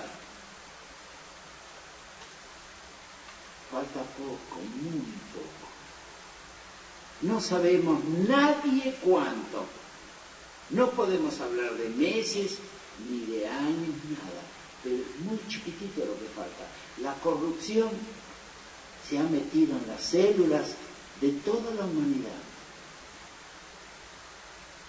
Está todo caótico, todo descontrolado. Entonces ahora va a pasar igual que en Sodoma, Gomorra, Egoín, Egor, Sadar, Lemuria, Atlántida.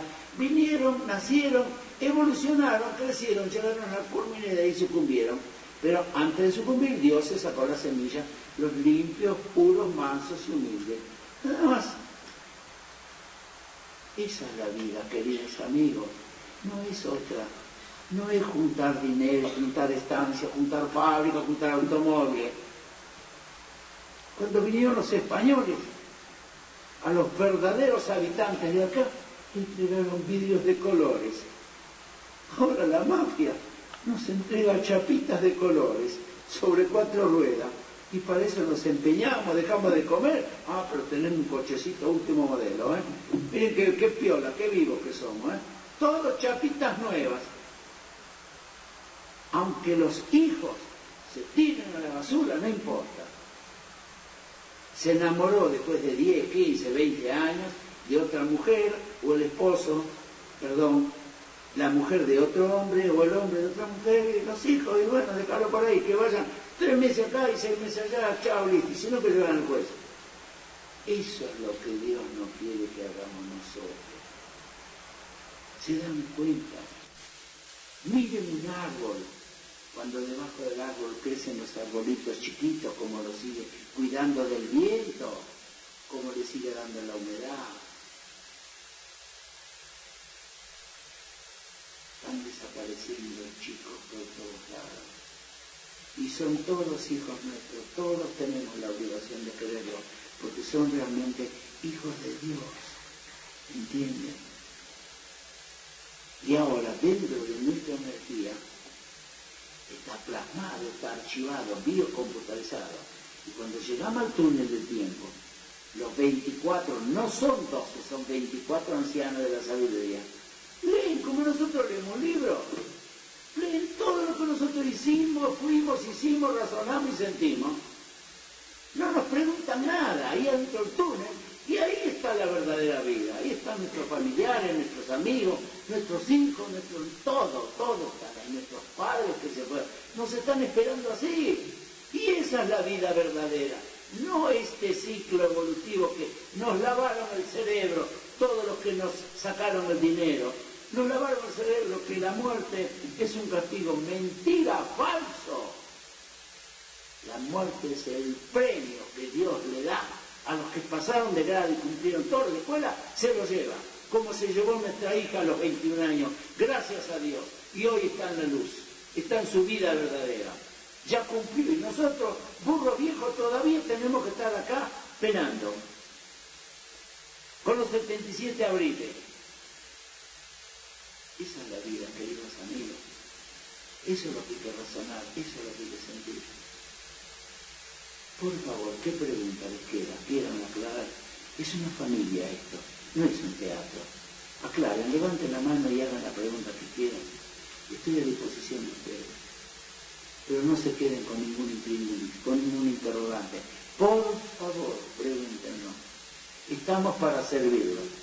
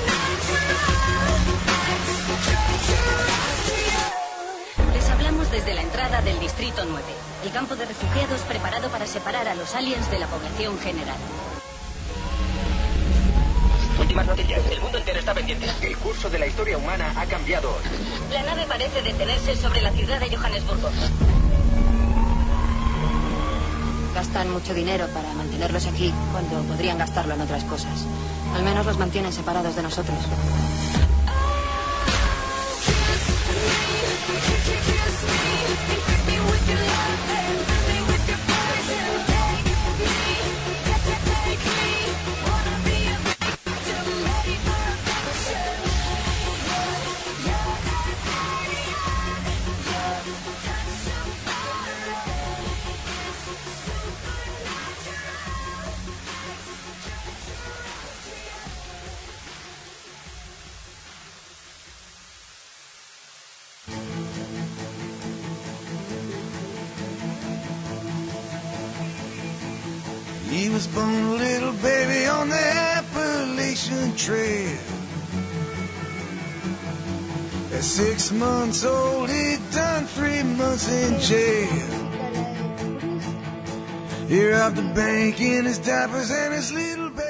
Buenísima, buenísima. Y también la reflexión de este gran maestro como lo es Pedro Romanuk, que a buena hora tenemos estos audios y podemos compartirlo con ustedes, ¿no?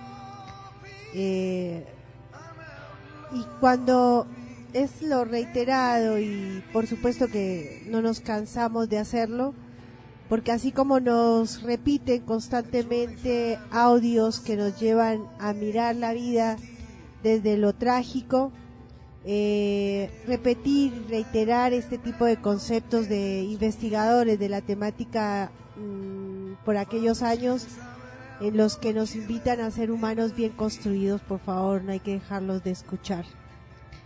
Eh, podemos estar de acuerdo o no en algunos parágrafos de los expuestos por el señor Pedro Romaní, pero en algo que sí estamos completamente de acuerdo todos es que hay una gran tarea como personas, como individuos, para hacer el cambio. Fantástico. Pedrito así habló en esta conferencia en el año 1999. Hoy dejamos así esa, ese audio y por supuesto tengo que decir que eh, va en respuesta al pedido de amigos de Lima, eh, César Márquez y su familia, que nos piden este material de los de las conferencias de diferentes congresos que hemos hecho. Congresos sí así se hace presente gracias a César Márquez y a tantos amigos que nos piden estos tipo, este tipo de audios. Apro- Aprovecho para saludar a la familia Márquez, eh, Márquez Santillán, allí en Lima, a mi sobrinita eh, Cintia, que, bueno, me tiene paciencia. Hola Luz, qué bien escucharte otra vez, me dice César. Saludos desde Lima, Perú.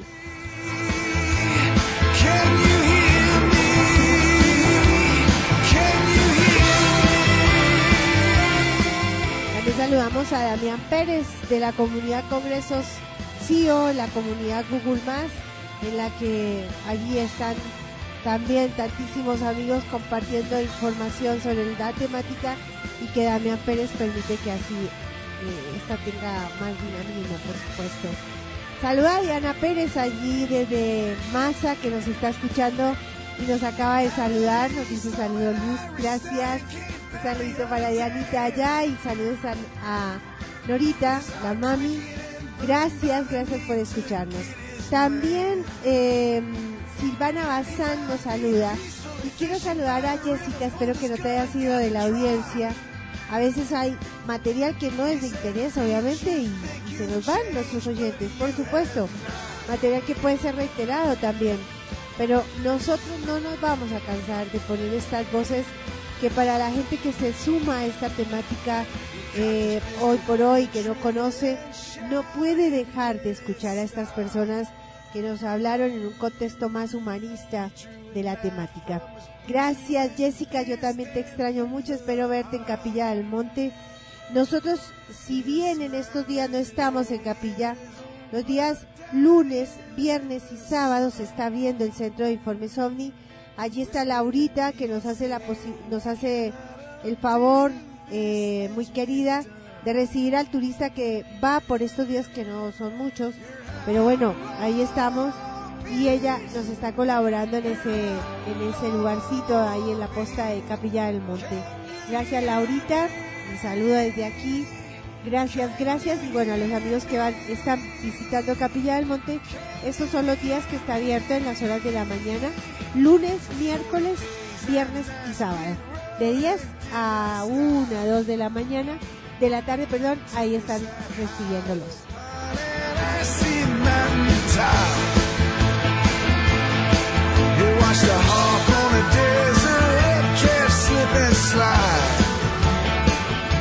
Así es, estamos un poquito tomados de la voz.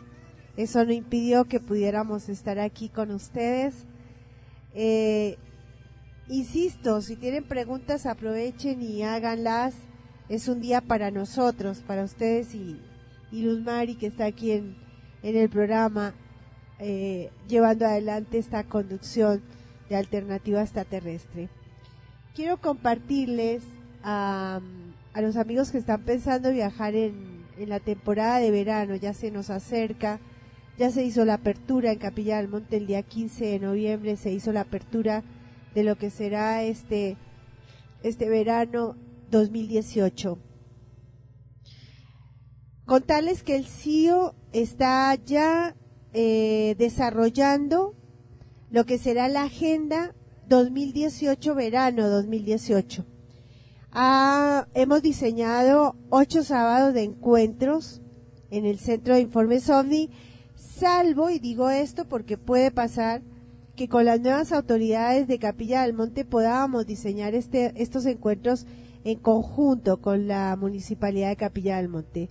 Esa es la intención. Vamos a pasar la propuesta a las nuevas autoridades. Por lo pronto, nosotros ya tenemos la agenda adelantadísima. Va a estar presente investigadores, van a haber charlas, reseñas hechas por el CIO. Vamos a tratar temas como eh, cueva de tallos, vamos a tratar temas como los círculos de las cosechas, vamos a, eh, por supuesto no puede fallar la huella del pajarillo, el 6 de enero ya tendremos la primera eh, reseña acerca de la huella del pajarillo, aquello que no se contó, y celebrando ya los 32 años, seguramente haremos una visita a la, a la huella, esa es la intención. Bien, ese enero y febrero son ocho sábados en los que vamos a realizar actividades mm, dedicadas a encuentros donde se va a llevar el sábado completo con actividades en el Centro de Informes OVNI. Eso por un lado. Por otro lado, el día eh, 16 de diciembre hemos sido invitados por Norberto Medina allí en Río Cuarto. Ya está eh, lista la fecha en la que participaremos. Agradecemos la invitación, por supuesto. Vamos a estar allí proponiendo una reseña acerca de los círculos de las cosechas.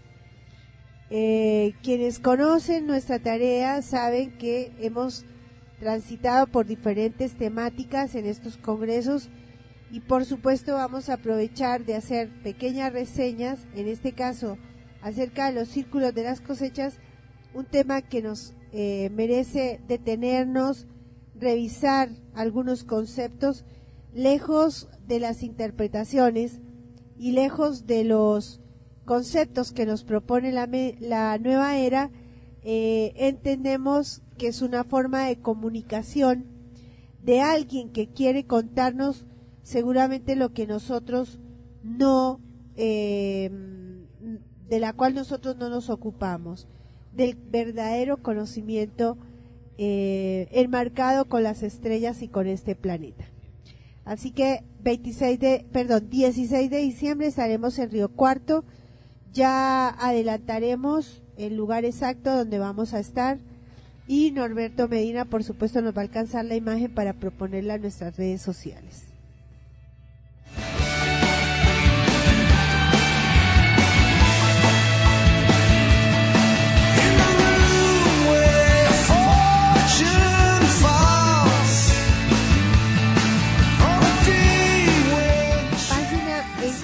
De la unidad mundial.com.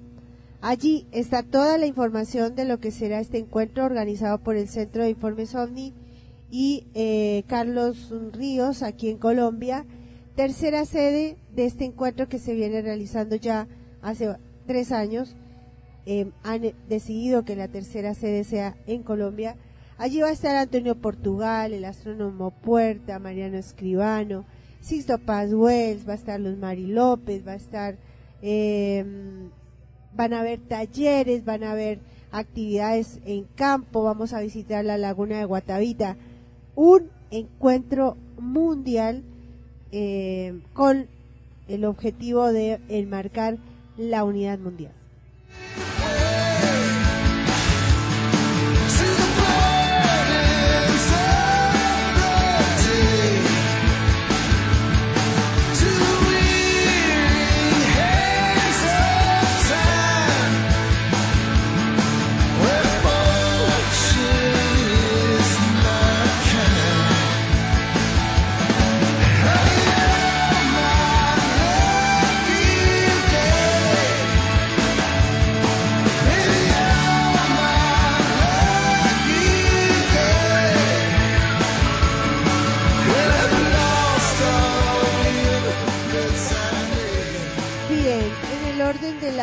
Información y sumándonos a este gran esfuerzo que hoy está dando de alguna manera frutos, eh, un gran ejemplo de entender que cuando se quiere se puede y más cuando se refiere al conocimiento.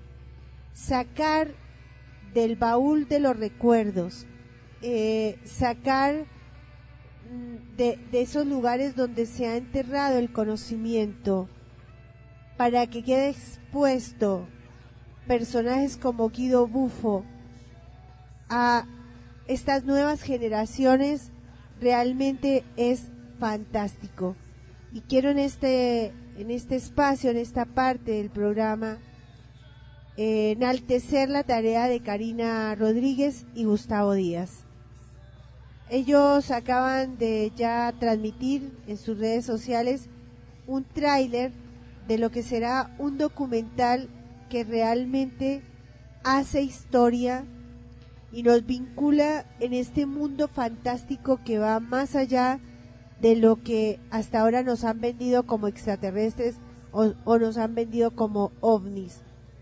Estamos completamente convencidos que este nuevo tiempo nos invita a leer esta realidad extraterrestre en un contexto mucho más amplio, en el que el tiempo y el, el tiempo del no tiempo toma protagonismo, después de entender que este mundo subterráneo tiene un vínculo eh, inmediato con el espacio exterior. Por supuesto, ahí estamos también nosotros, en la mitad de ese eh, o seríamos como un puente entre ese mundo subterráneo y esa, eh, ese mundo exterior. Eh, cuando transitamos las páginas de Guido Bufo, su vida y todo este gran legado al cual nos eh, lo ha expuesto Karina Rodríguez y Gustavo Díaz, desde ya hace y reafirma lo que alguna vez nos expresara el profesor Alfredo Terrera, lo que nos dejara Albert Einstein en su, en su tiempo, como Nikola Tesla, y expreso en los años 30, a los años 70, tiempo donde la ciencia tenía una revolución en personalidades como Guido Bufo. Y ellos van a estar presentes también en estos encuentros que vamos a realizar en enero y febrero, verano. Quienes quieran viajar a Capilla del Monte, los ovnis van a estar presentes desde nuestra tarea como docencia eh, en Capilla del Monte y para nosotros va a ser un gusto tener estas personas que han participado en nuestros congresos y que van a estar presentes en estos encuentros CIO, en el marco del Congreso CIO en Capilla del Monte. Eh, los cuatro sábados de enero y los cuatro sábados de febrero. Y para quienes no conocen a Guido Bufo y para quienes mmm, por ahí se preguntan por qué hacemos mención a este eh, a esta personalidad, a este Da Vinci argentino, como lo llaman sus autores, vamos a compartir con ustedes unas, eh, una lectura en las páginas del libro que te, ustedes ven acá, Guido Bufo y el Templo de la Transformación, en el que, en este capítulo en el que enmar, enmarcan a un bufo místico. Para ver el mundo en un grano de arena y el cielo en una flor silvestre, abarca el infinito en la palma de tu mano y la eternidad en una hora. Así dice, es una máxima de William Blake.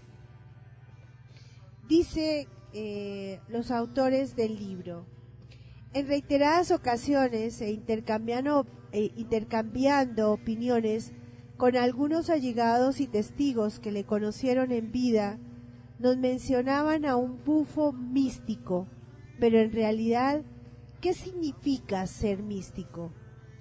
De acuerdo al diccionario de la Real Academia Española, místico de las, del latín mysticus es un adjetivo que incluye misterio o razón oculta, perteneciente a la mística o al misticismo.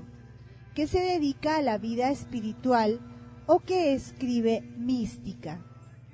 Podemos observar y sacar rápidas conclusiones acerca de la veracidad del significado.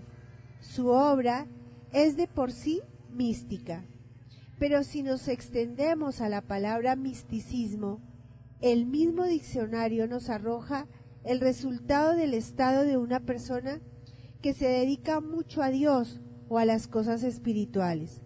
O puede ser el estado extraordinario de perfección religiosa que consiste esencialmente en cierta unión inefable del alma con Dios por el amor y va acompañado, acompañado accidentalmente de éxtasis y revelaciones.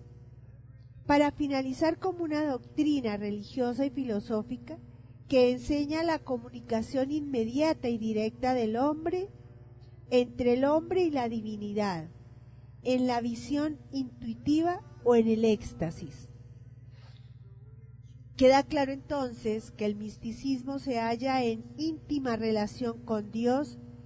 Si citamos las palabras de Santo Tomás de Aquino, el misticismo es cognitio dio experimentalis, que viene a traducirse como el conocimiento de Dios a través de la experiencia. Para nosotros el asunto quedaba zanjado y no quedan discusiones pendientes. Sus palabras en referencia a los frescos en el interior del templo son más que elocuentes. Aquí se refiere a este templo, a lo que le llaman la capilla de Guido Bufo, que está construida en Unquillo, cerca de Río Ceballos, a, poca, a pocos minutos, 40 minutos de Capilla del Monte. La poética visión de ensueño pintada en este retablo, elogio al sentimiento, fue ideada en alabanza al sentimiento materno. El más trascendental y puro entre todos los sentimientos humanos y para dedicar eufórico elogio a Dios por su haber, haber dispuesto con sus leyes sabias y bondadosas.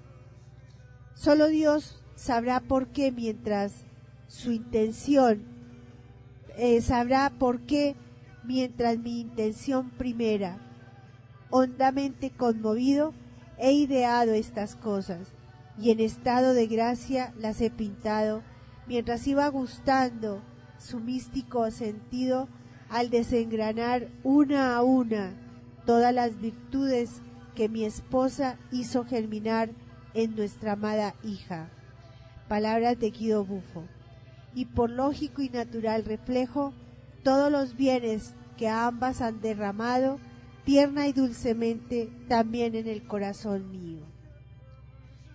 Dicen los autores, somos plenamente conscientes que aún quedan algunos detalles pendientes, pero es nuestra intención desgranar aquí absolutamente todo el contenido de los conocimientos adquiridos hasta el momento. El templo del péndulo, como lo llamamos en el primer libro, es un críptico mensaje con una rica simbología. Todo se encuentra a la vista, nada está oculto, pero a partir de ahora pasará a denominarse el templo de la transformación, la síntesis de un tratado simbólico dejado por su autor que nos invita a la interpretación, a la inspiración, a la recreación, a la meditación, a la contemplación que nos permitirá llegar a lo que se sabe pero no se pronuncia, que transmuta y no reconforta, haciéndonos surgir la propia divinidad latente en cada uno de nosotros y de acuerdo a la evolución y a los conocimientos obtenidos se nos permitirá desentrañar su mensaje. Será así porque a partir de este momento habrá que centrarse más en el sujeto, el peregrino, que visitará o ingresará al templo y no tanto en el objeto o fenómeno en sí. Dicho peregrino será el que se transforme y deberá ser capaz de alcanzar los secretos del conocimiento para identificarse con el simbolismo encontrado. Quien haya tenido la oportunidad de realizar el camino de los muertos en Teotihuacán, donde los hombres se transforman en dioses, Quien haya recorrido el camino de los incas en el Perú, quien haya surcado los caminos de Santiago de Compostela, sabrán a qué nos referimos. Pero a partir de ahora, los peregrinos tendrán un lugar sagrado al que se le han corrido los velos, el camino al templo de la transformación, que aún guarda entre sus paredes la energía griálica que ayudará a quien abra su corazón y su mente a, tomar la decisión de cuál es el camino a recorrer. Voy a dejar acá la lectura porque estas letras eh, me evocan la visita a Teotihuacán.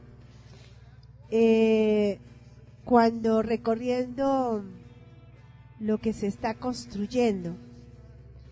Y es que la capilla de Guido Bufo hoy la podemos leer, por supuesto gracias a lo hecho por Guido Bufo y sumado a la tarea de Karina Rodríguez y, Gustavo Díaz, ¿no? Nos han reconstruido la vida de Guido Bufo. Y así nos lo expresaba Antonio Portugal en la visita de Ti- Tiahuanaco.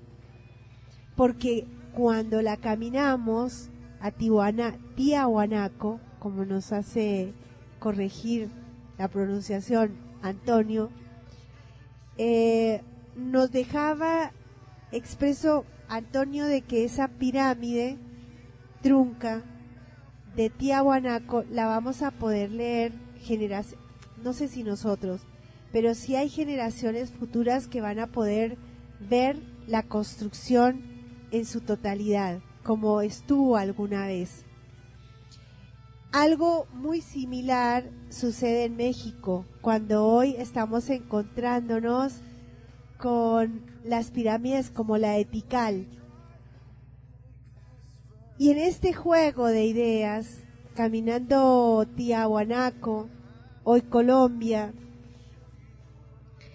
la segunda vez que caminamos la mina de sal en Zipaquirá, nos encontramos con la reproducción de un lugar que se está, que se ha reconstruido también, una mina, en la que ustedes pueden, cuando la visiten o quienes la han visitado, pueden bajar desde la cima de la montaña más alta hacia la más, hacia la profundidad de la mina, casi 200 metros hacia abajo, y casi 3 kilómetros caminando eh, toda la mina, sin contar por supuesto la, la que quedó inactiva. Y en medio de sus socavones, en medio de, de, de los lugares por los que transitó el minero en su momento, vuelve a evocarnos el sentir de ese mundo subterráneo que hoy no cada vez más nos deja expreso de que allí sí se puede vivir, ¿no? Y que allí sí se puede respirar sin problema. Los mitos se van cayendo solos. Vamos entrando en esa realidad que alguna vez alguien vivió o está viviendo. Y definitivamente solamente viviendo la experiencia, eh, viviéndola en la realidad, vamos a, o, o- se puede tener un, en ese momento se puede tener un verdadero concepto de la realidad. No es cuando nos la cuentan, no es como nos la cuentan y no es quienes nos la cuentan, sino cuando nosotros, por nosotros mismos, la vivimos. Creo que, eh, o entiendo que leer las páginas de Guido Bufo es más interesante cuando caminamos la capilla. Y esto lo decía la banda de aerolíneas argentinas, nuestro amigo Alejandro Lulo y Cristian, cuando estuvieron hace apenas unos días allí en la capilla. No es lo mismo que te cuenten lo que se puede vivir allí, ¿no? Transitándola de verdad. Eh, así debo expresarles lo vivido hace apenas unas horas. Llegamos de la visita a esta catedral de sal que está diseñada turísticamente con un dibujo puramente católico, religioso, eh, seguramente enalteciendo lo que ha significado para eh, los mineros, que no es una tarea nada fácil y que se encomiendan en la fe de estas figuras cristianas, pero que en su connotación físicamente hablando realmente es eh, para pensar en, un sentido más humano y más eh, tecnológico inclusive eh, de, esa tecnología a la cual uno se da cuenta que está a la orden del día y que nos supera eh, si hablamos de tecnologías más avanzadas como las que pueden derivar allá en el espacio exterior o en este mundo subterráneo.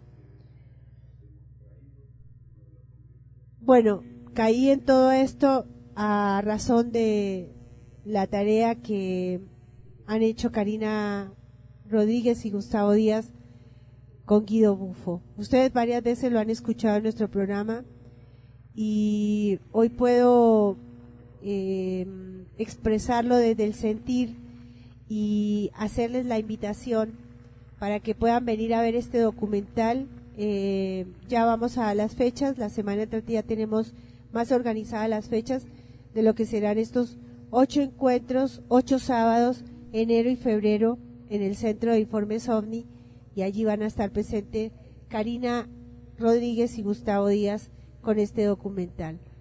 Desde ya para mí es un, gusto poder compartir lo que estos chiquitos, para mí queridos amigos, están realizando porque siguen y no dejan de trabajar en esta tarea astronómica de, de lo que significa el descubrir a este Guido Bufo que nos trae todavía mucho para leer y mucho para entender.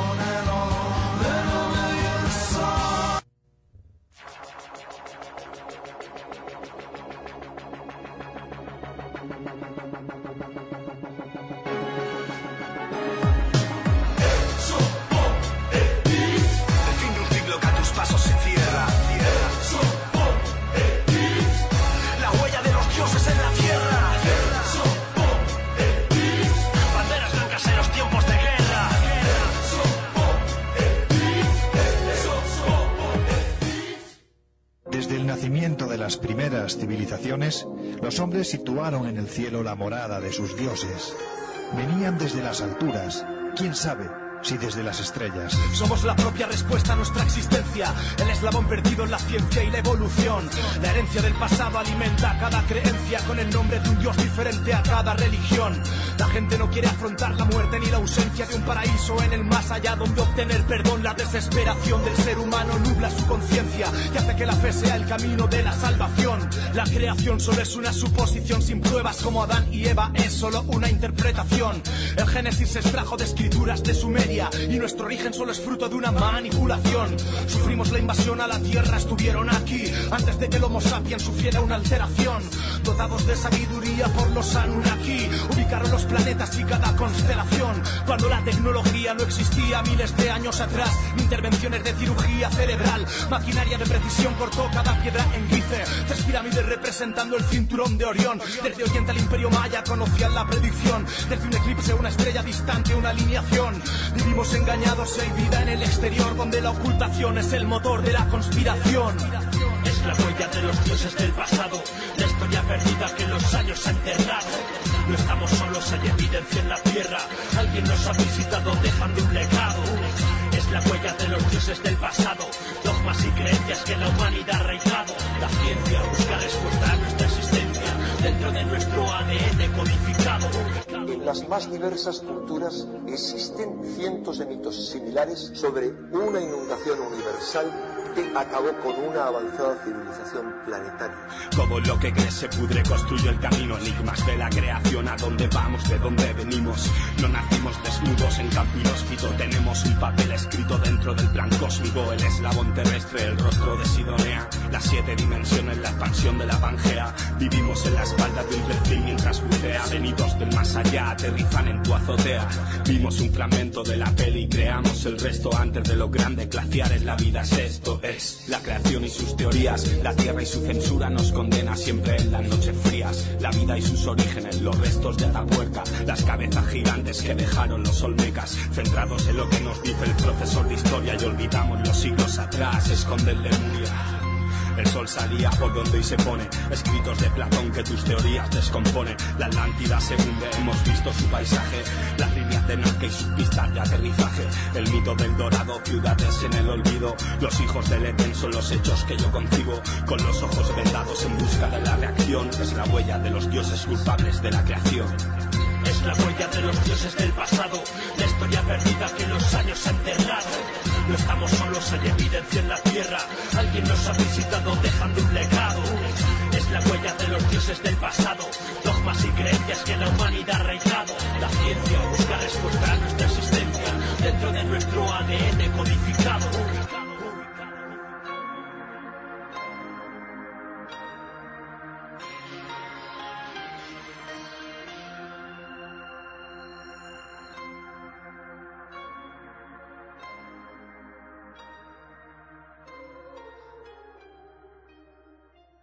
Saludo a nuestro amigo Andrés.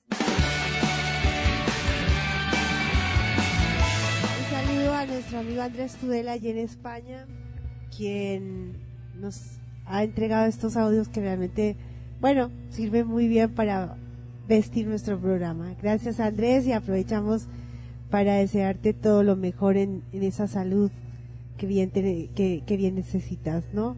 Y a esa niña y a esa familia que te acompaña. Bien, también quiero saludar a Ricardo Montemurro, que mm, está ahí en el chat y nos dice, me hace acordar al caso Bariloche. Imagino que tu comentario viene a razón del caso Manises. Y sí, eh, hay eh, una relación, hay una asociación, si se quiere. Nosotros, eh, por salud al tema, tratamos de no asociar porque cada hecho de la omnilogía está eh, desarrollado a, la lectura eh, que si no asociamos alcanzamos a entender inclusive el por qué y cómo van desarrollándose los hechos. Por ello, si bien, eh, y haces bien Ricardo en mencionar el caso Bariloche, hace y hace a sus diferencias, por supuesto. Gracias Ricardo, un saludo para ti Gracias por estar. La verdad es un gusto tenerte en nuestra audiencia. Hola, eh, José Luis nos dice saludos Luz. Los investigadores de OVNIS, Guillermo Gil y José Luis del estado Zulfa de Venezuela. Zulia, perdón, del estado Zulia de Venezuela. Nuestro saludo a los investigadores de Venezuela. Muchas gracias por estar también allí en nuestro programa Alternativa Extraterrestre. Programa que se pasa en duplex ahora mismo. Está en vivo para Radio Más Pilar de la ciudad de Buenos Aires. Nuestro saludo para María José, Javier, Laureano, que hacen como dueños de esta radio, hacen posible que nuestro programa está allí. Gracias a los oyentes que también nos están escuchando, nuestro saludo fraterno.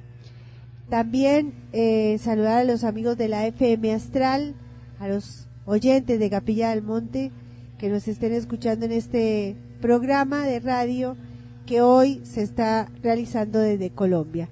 El CIO ha venido a Colombia a, a organizar, a ver, a desarrollar la logística correspondiente al encuentro de la Unidad Mundial que se realizará 14 al 20 de marzo. Saludamos también a los amigos de las radios que nos escuchan en diferido, Radio Más, perdón, la radio FMX en Soldini Santa Fe, a Radio eh, Onda Litoral Cádiz en España y también allí nos escuchan en diferido y también a burbujamodulada.com.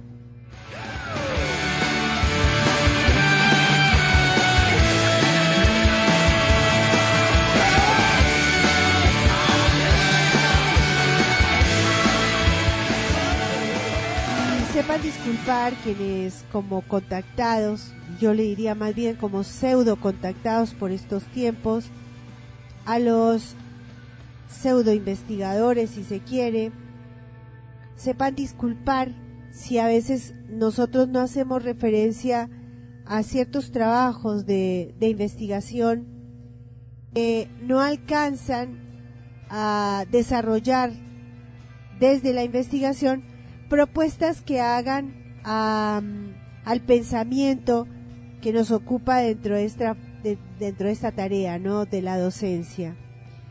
Digo esto porque sí hay investigadores eh, del fenómeno que nos han alcanzado propuestas en el pensamiento de la temática. Y es ahí donde nosotros nos detenemos.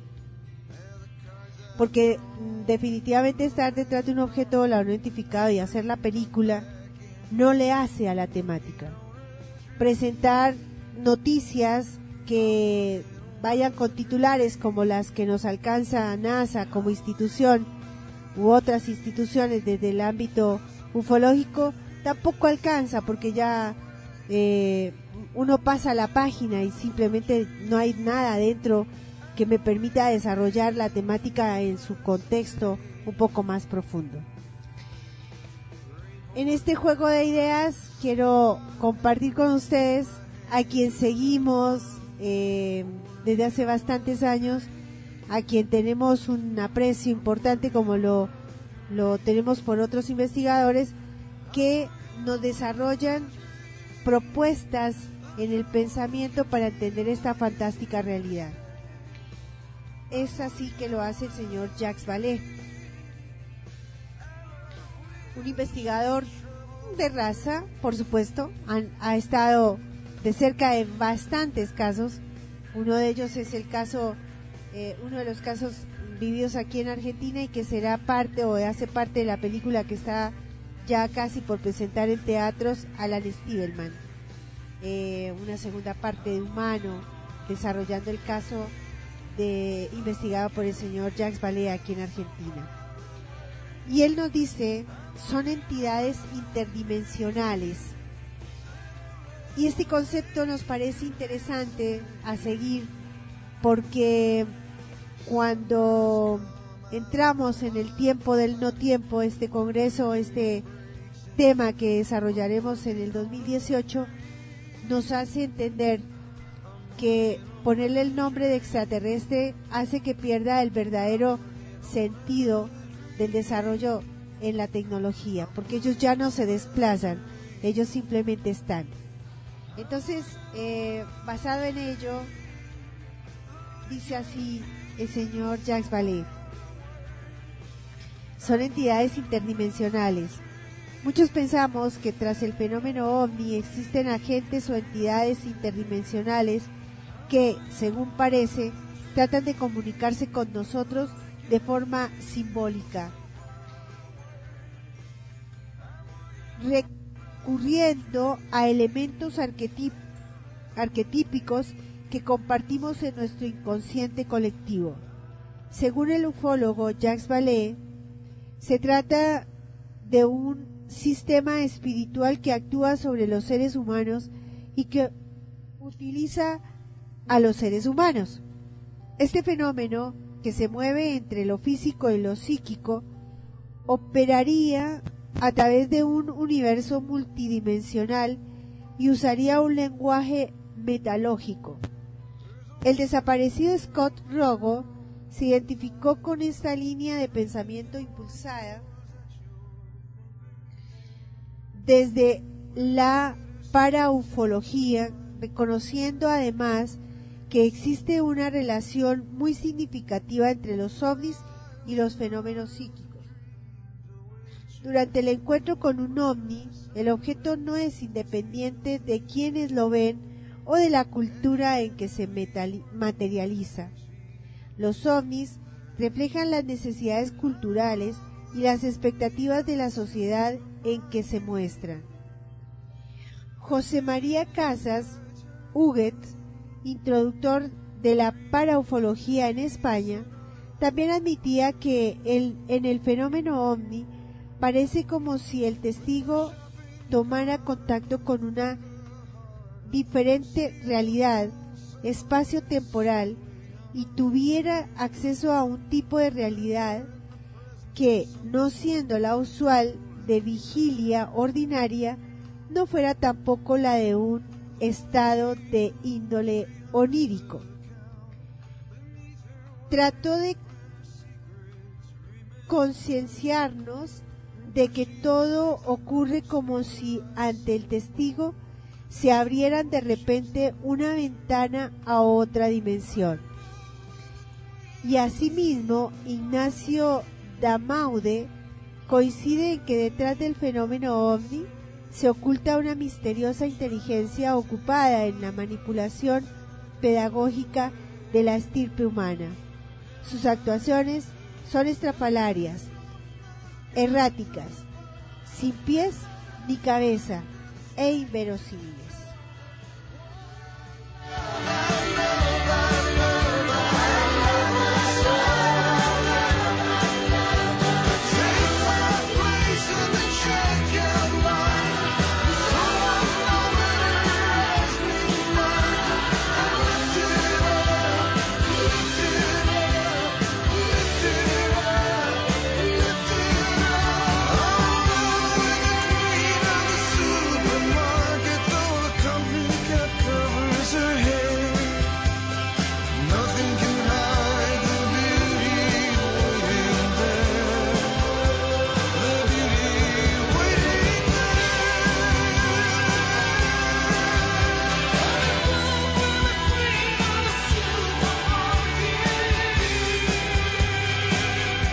Bien, eh, para los amigos que por ahí me están diciendo si no se escucha, yo el retorno lo tengo en correctas condiciones. Entiendo que se está escuchando bien y bueno, está quedando grabado de cualquier manera para que lo puedan escuchar en, en diferido. Quiero decirles que si no hay ese diferido como siempre lo han tenido en la plataforma de iVox, me tengan paciencia, hemos tenido problemas con la internet, no es la misma que tengo en casa y ni bien tengamos la posibilidad de alcanzarle todo este material a Mario, él lo va a publicar. Así que simplemente paciencia, por favor, ya van a tener todos los audios. Tres, cuatro audios estamos atrasaditos. Es simplemente porque yo no le he podido alcanzar todo el material a Mario, a quien agradecemos como siempre, por su eh, tarea con el CIO y quien permite que este material esté y los audios estén en en iVoox, ¿no? Así que, mm, bueno, pero sé que está saliendo el audio en perfectas condiciones, nos lo ha reiterado mm, algunos amigos de la audiencia. Bien, a ver, volvemos otra vez porque me dicen que no sale, pero yo ya les digo, yo tengo el, el audio en perfectas condiciones.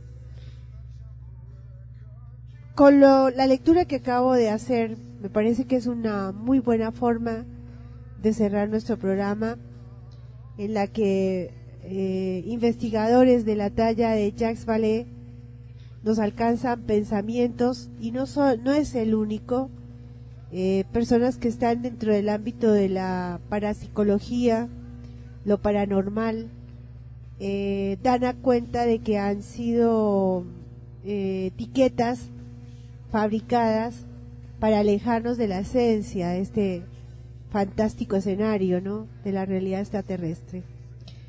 Desde ya que es urgente que seamos nosotros quienes estamos haciendo la lectura o el estudio de estos temas para entender el por qué es urgente desmitificar la etiqueta. Eh, la etiqueta son palabras que están seguramente en el correcto concepto, pero eh, con una imagen distorsionada. O en su defecto, palabras mal utilizadas a la hora de comunicarnos. Eh, estudiosos de la lengua nos alcanzan, como la señora Mariana Escribano, a mostrar de que eh, a veces solamente con un sonido o con una expresión facial es suficiente para comunicarnos verdaderamente. Las palabras nos están separando. Eh, ustedes veían en lo que compartía con ustedes de Guido Bufo, detenernos en el concepto real, como en este caso misticismo, eh, nos hace romper con la imagen que nos han dibujado en la cabecita con esa palabra. Eh, y en la esencia es mucho más profundo seguramente. Gracias. Así me voy despidiendo esta noche. Nos vamos a ir a, a descansar y, y re- recogernos en el calor de la camita para ver si desaparece esta gripa pronto y continuar con nuestra tarea. Agradeciéndoles a ustedes por habernos ahí acompañado, haber soportado las tres horitas de este programa, que lo único que tiene como fin es alcanzarles a ustedes conceptos, algunos comentarios, eh, voces, noticias de un tema que cada día, si bien se va sumando al popular, al ámbito más eh, común de la sociedad, aún queda un trayecto interesante para soltarlo, eh, dejar el fenómeno y caminar en el pensamiento más altruista desde lo humano. Si no soltamos el tema, dejamos la película y mm, caminamos como verdaderos seres humanos en este planeta, seguiremos hablando de una realidad eh, que nos venga a salvar o que nos siga castigando, lejos definitivamente de la realidad. Esto lo dice la historia, esto lo dicen nuestros ancestros, esto lo dicen los eventos verdaderos, los reales de estas tecnologías que nos han superado ya eones de, de, milenios en el tiempo. Lejos del bien y del mal, tenemos una gran tarea como seres humanos. Y eso no le corresponde sino a cada individuo, a nadie más. Nadie está exento hoy en este planeta de vivir situaciones extremas. Y con todo lo que nos significa las noticias como hago mención al este submarino que ha desaparecido, nadie está exento en este planeta de que esté y haga parte de momentos difíciles, de mm,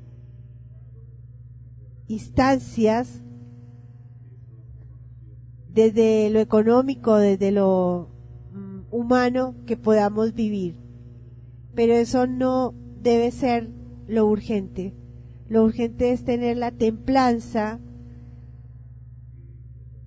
para eh, ser no conscientes y cumplir con nuestras tareas en este planeta que nos está invitando al verdadero cambio como seres humanos.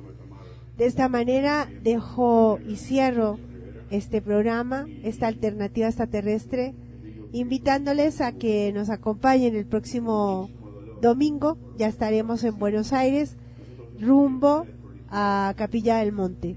El programa lo haremos en Buenos Aires. Así que mm, nos encontramos allí. Todo lo que ustedes puedan eh, sugerirnos y por supuesto compartir allí en los en las redes sociales bienvenidas. Hoy no pude tomar copia de algunos mensajes, pero mm, bueno, mi saludo a todos. Allí están acompañándonos, diciéndonos que, eh, bueno, agradeciendo por el programa. Muchísimas gracias. Nos encontramos el próximo domingo. Hoy nos acompañó en la música eh, Bruce Springsteen. Y nos encontramos a la misma hora en nuestro Alternativa Extraterrestre, domingo 21 a 24 horas, hora argentina, de 7 pm a 10 pm, hora Colombia. Gracias.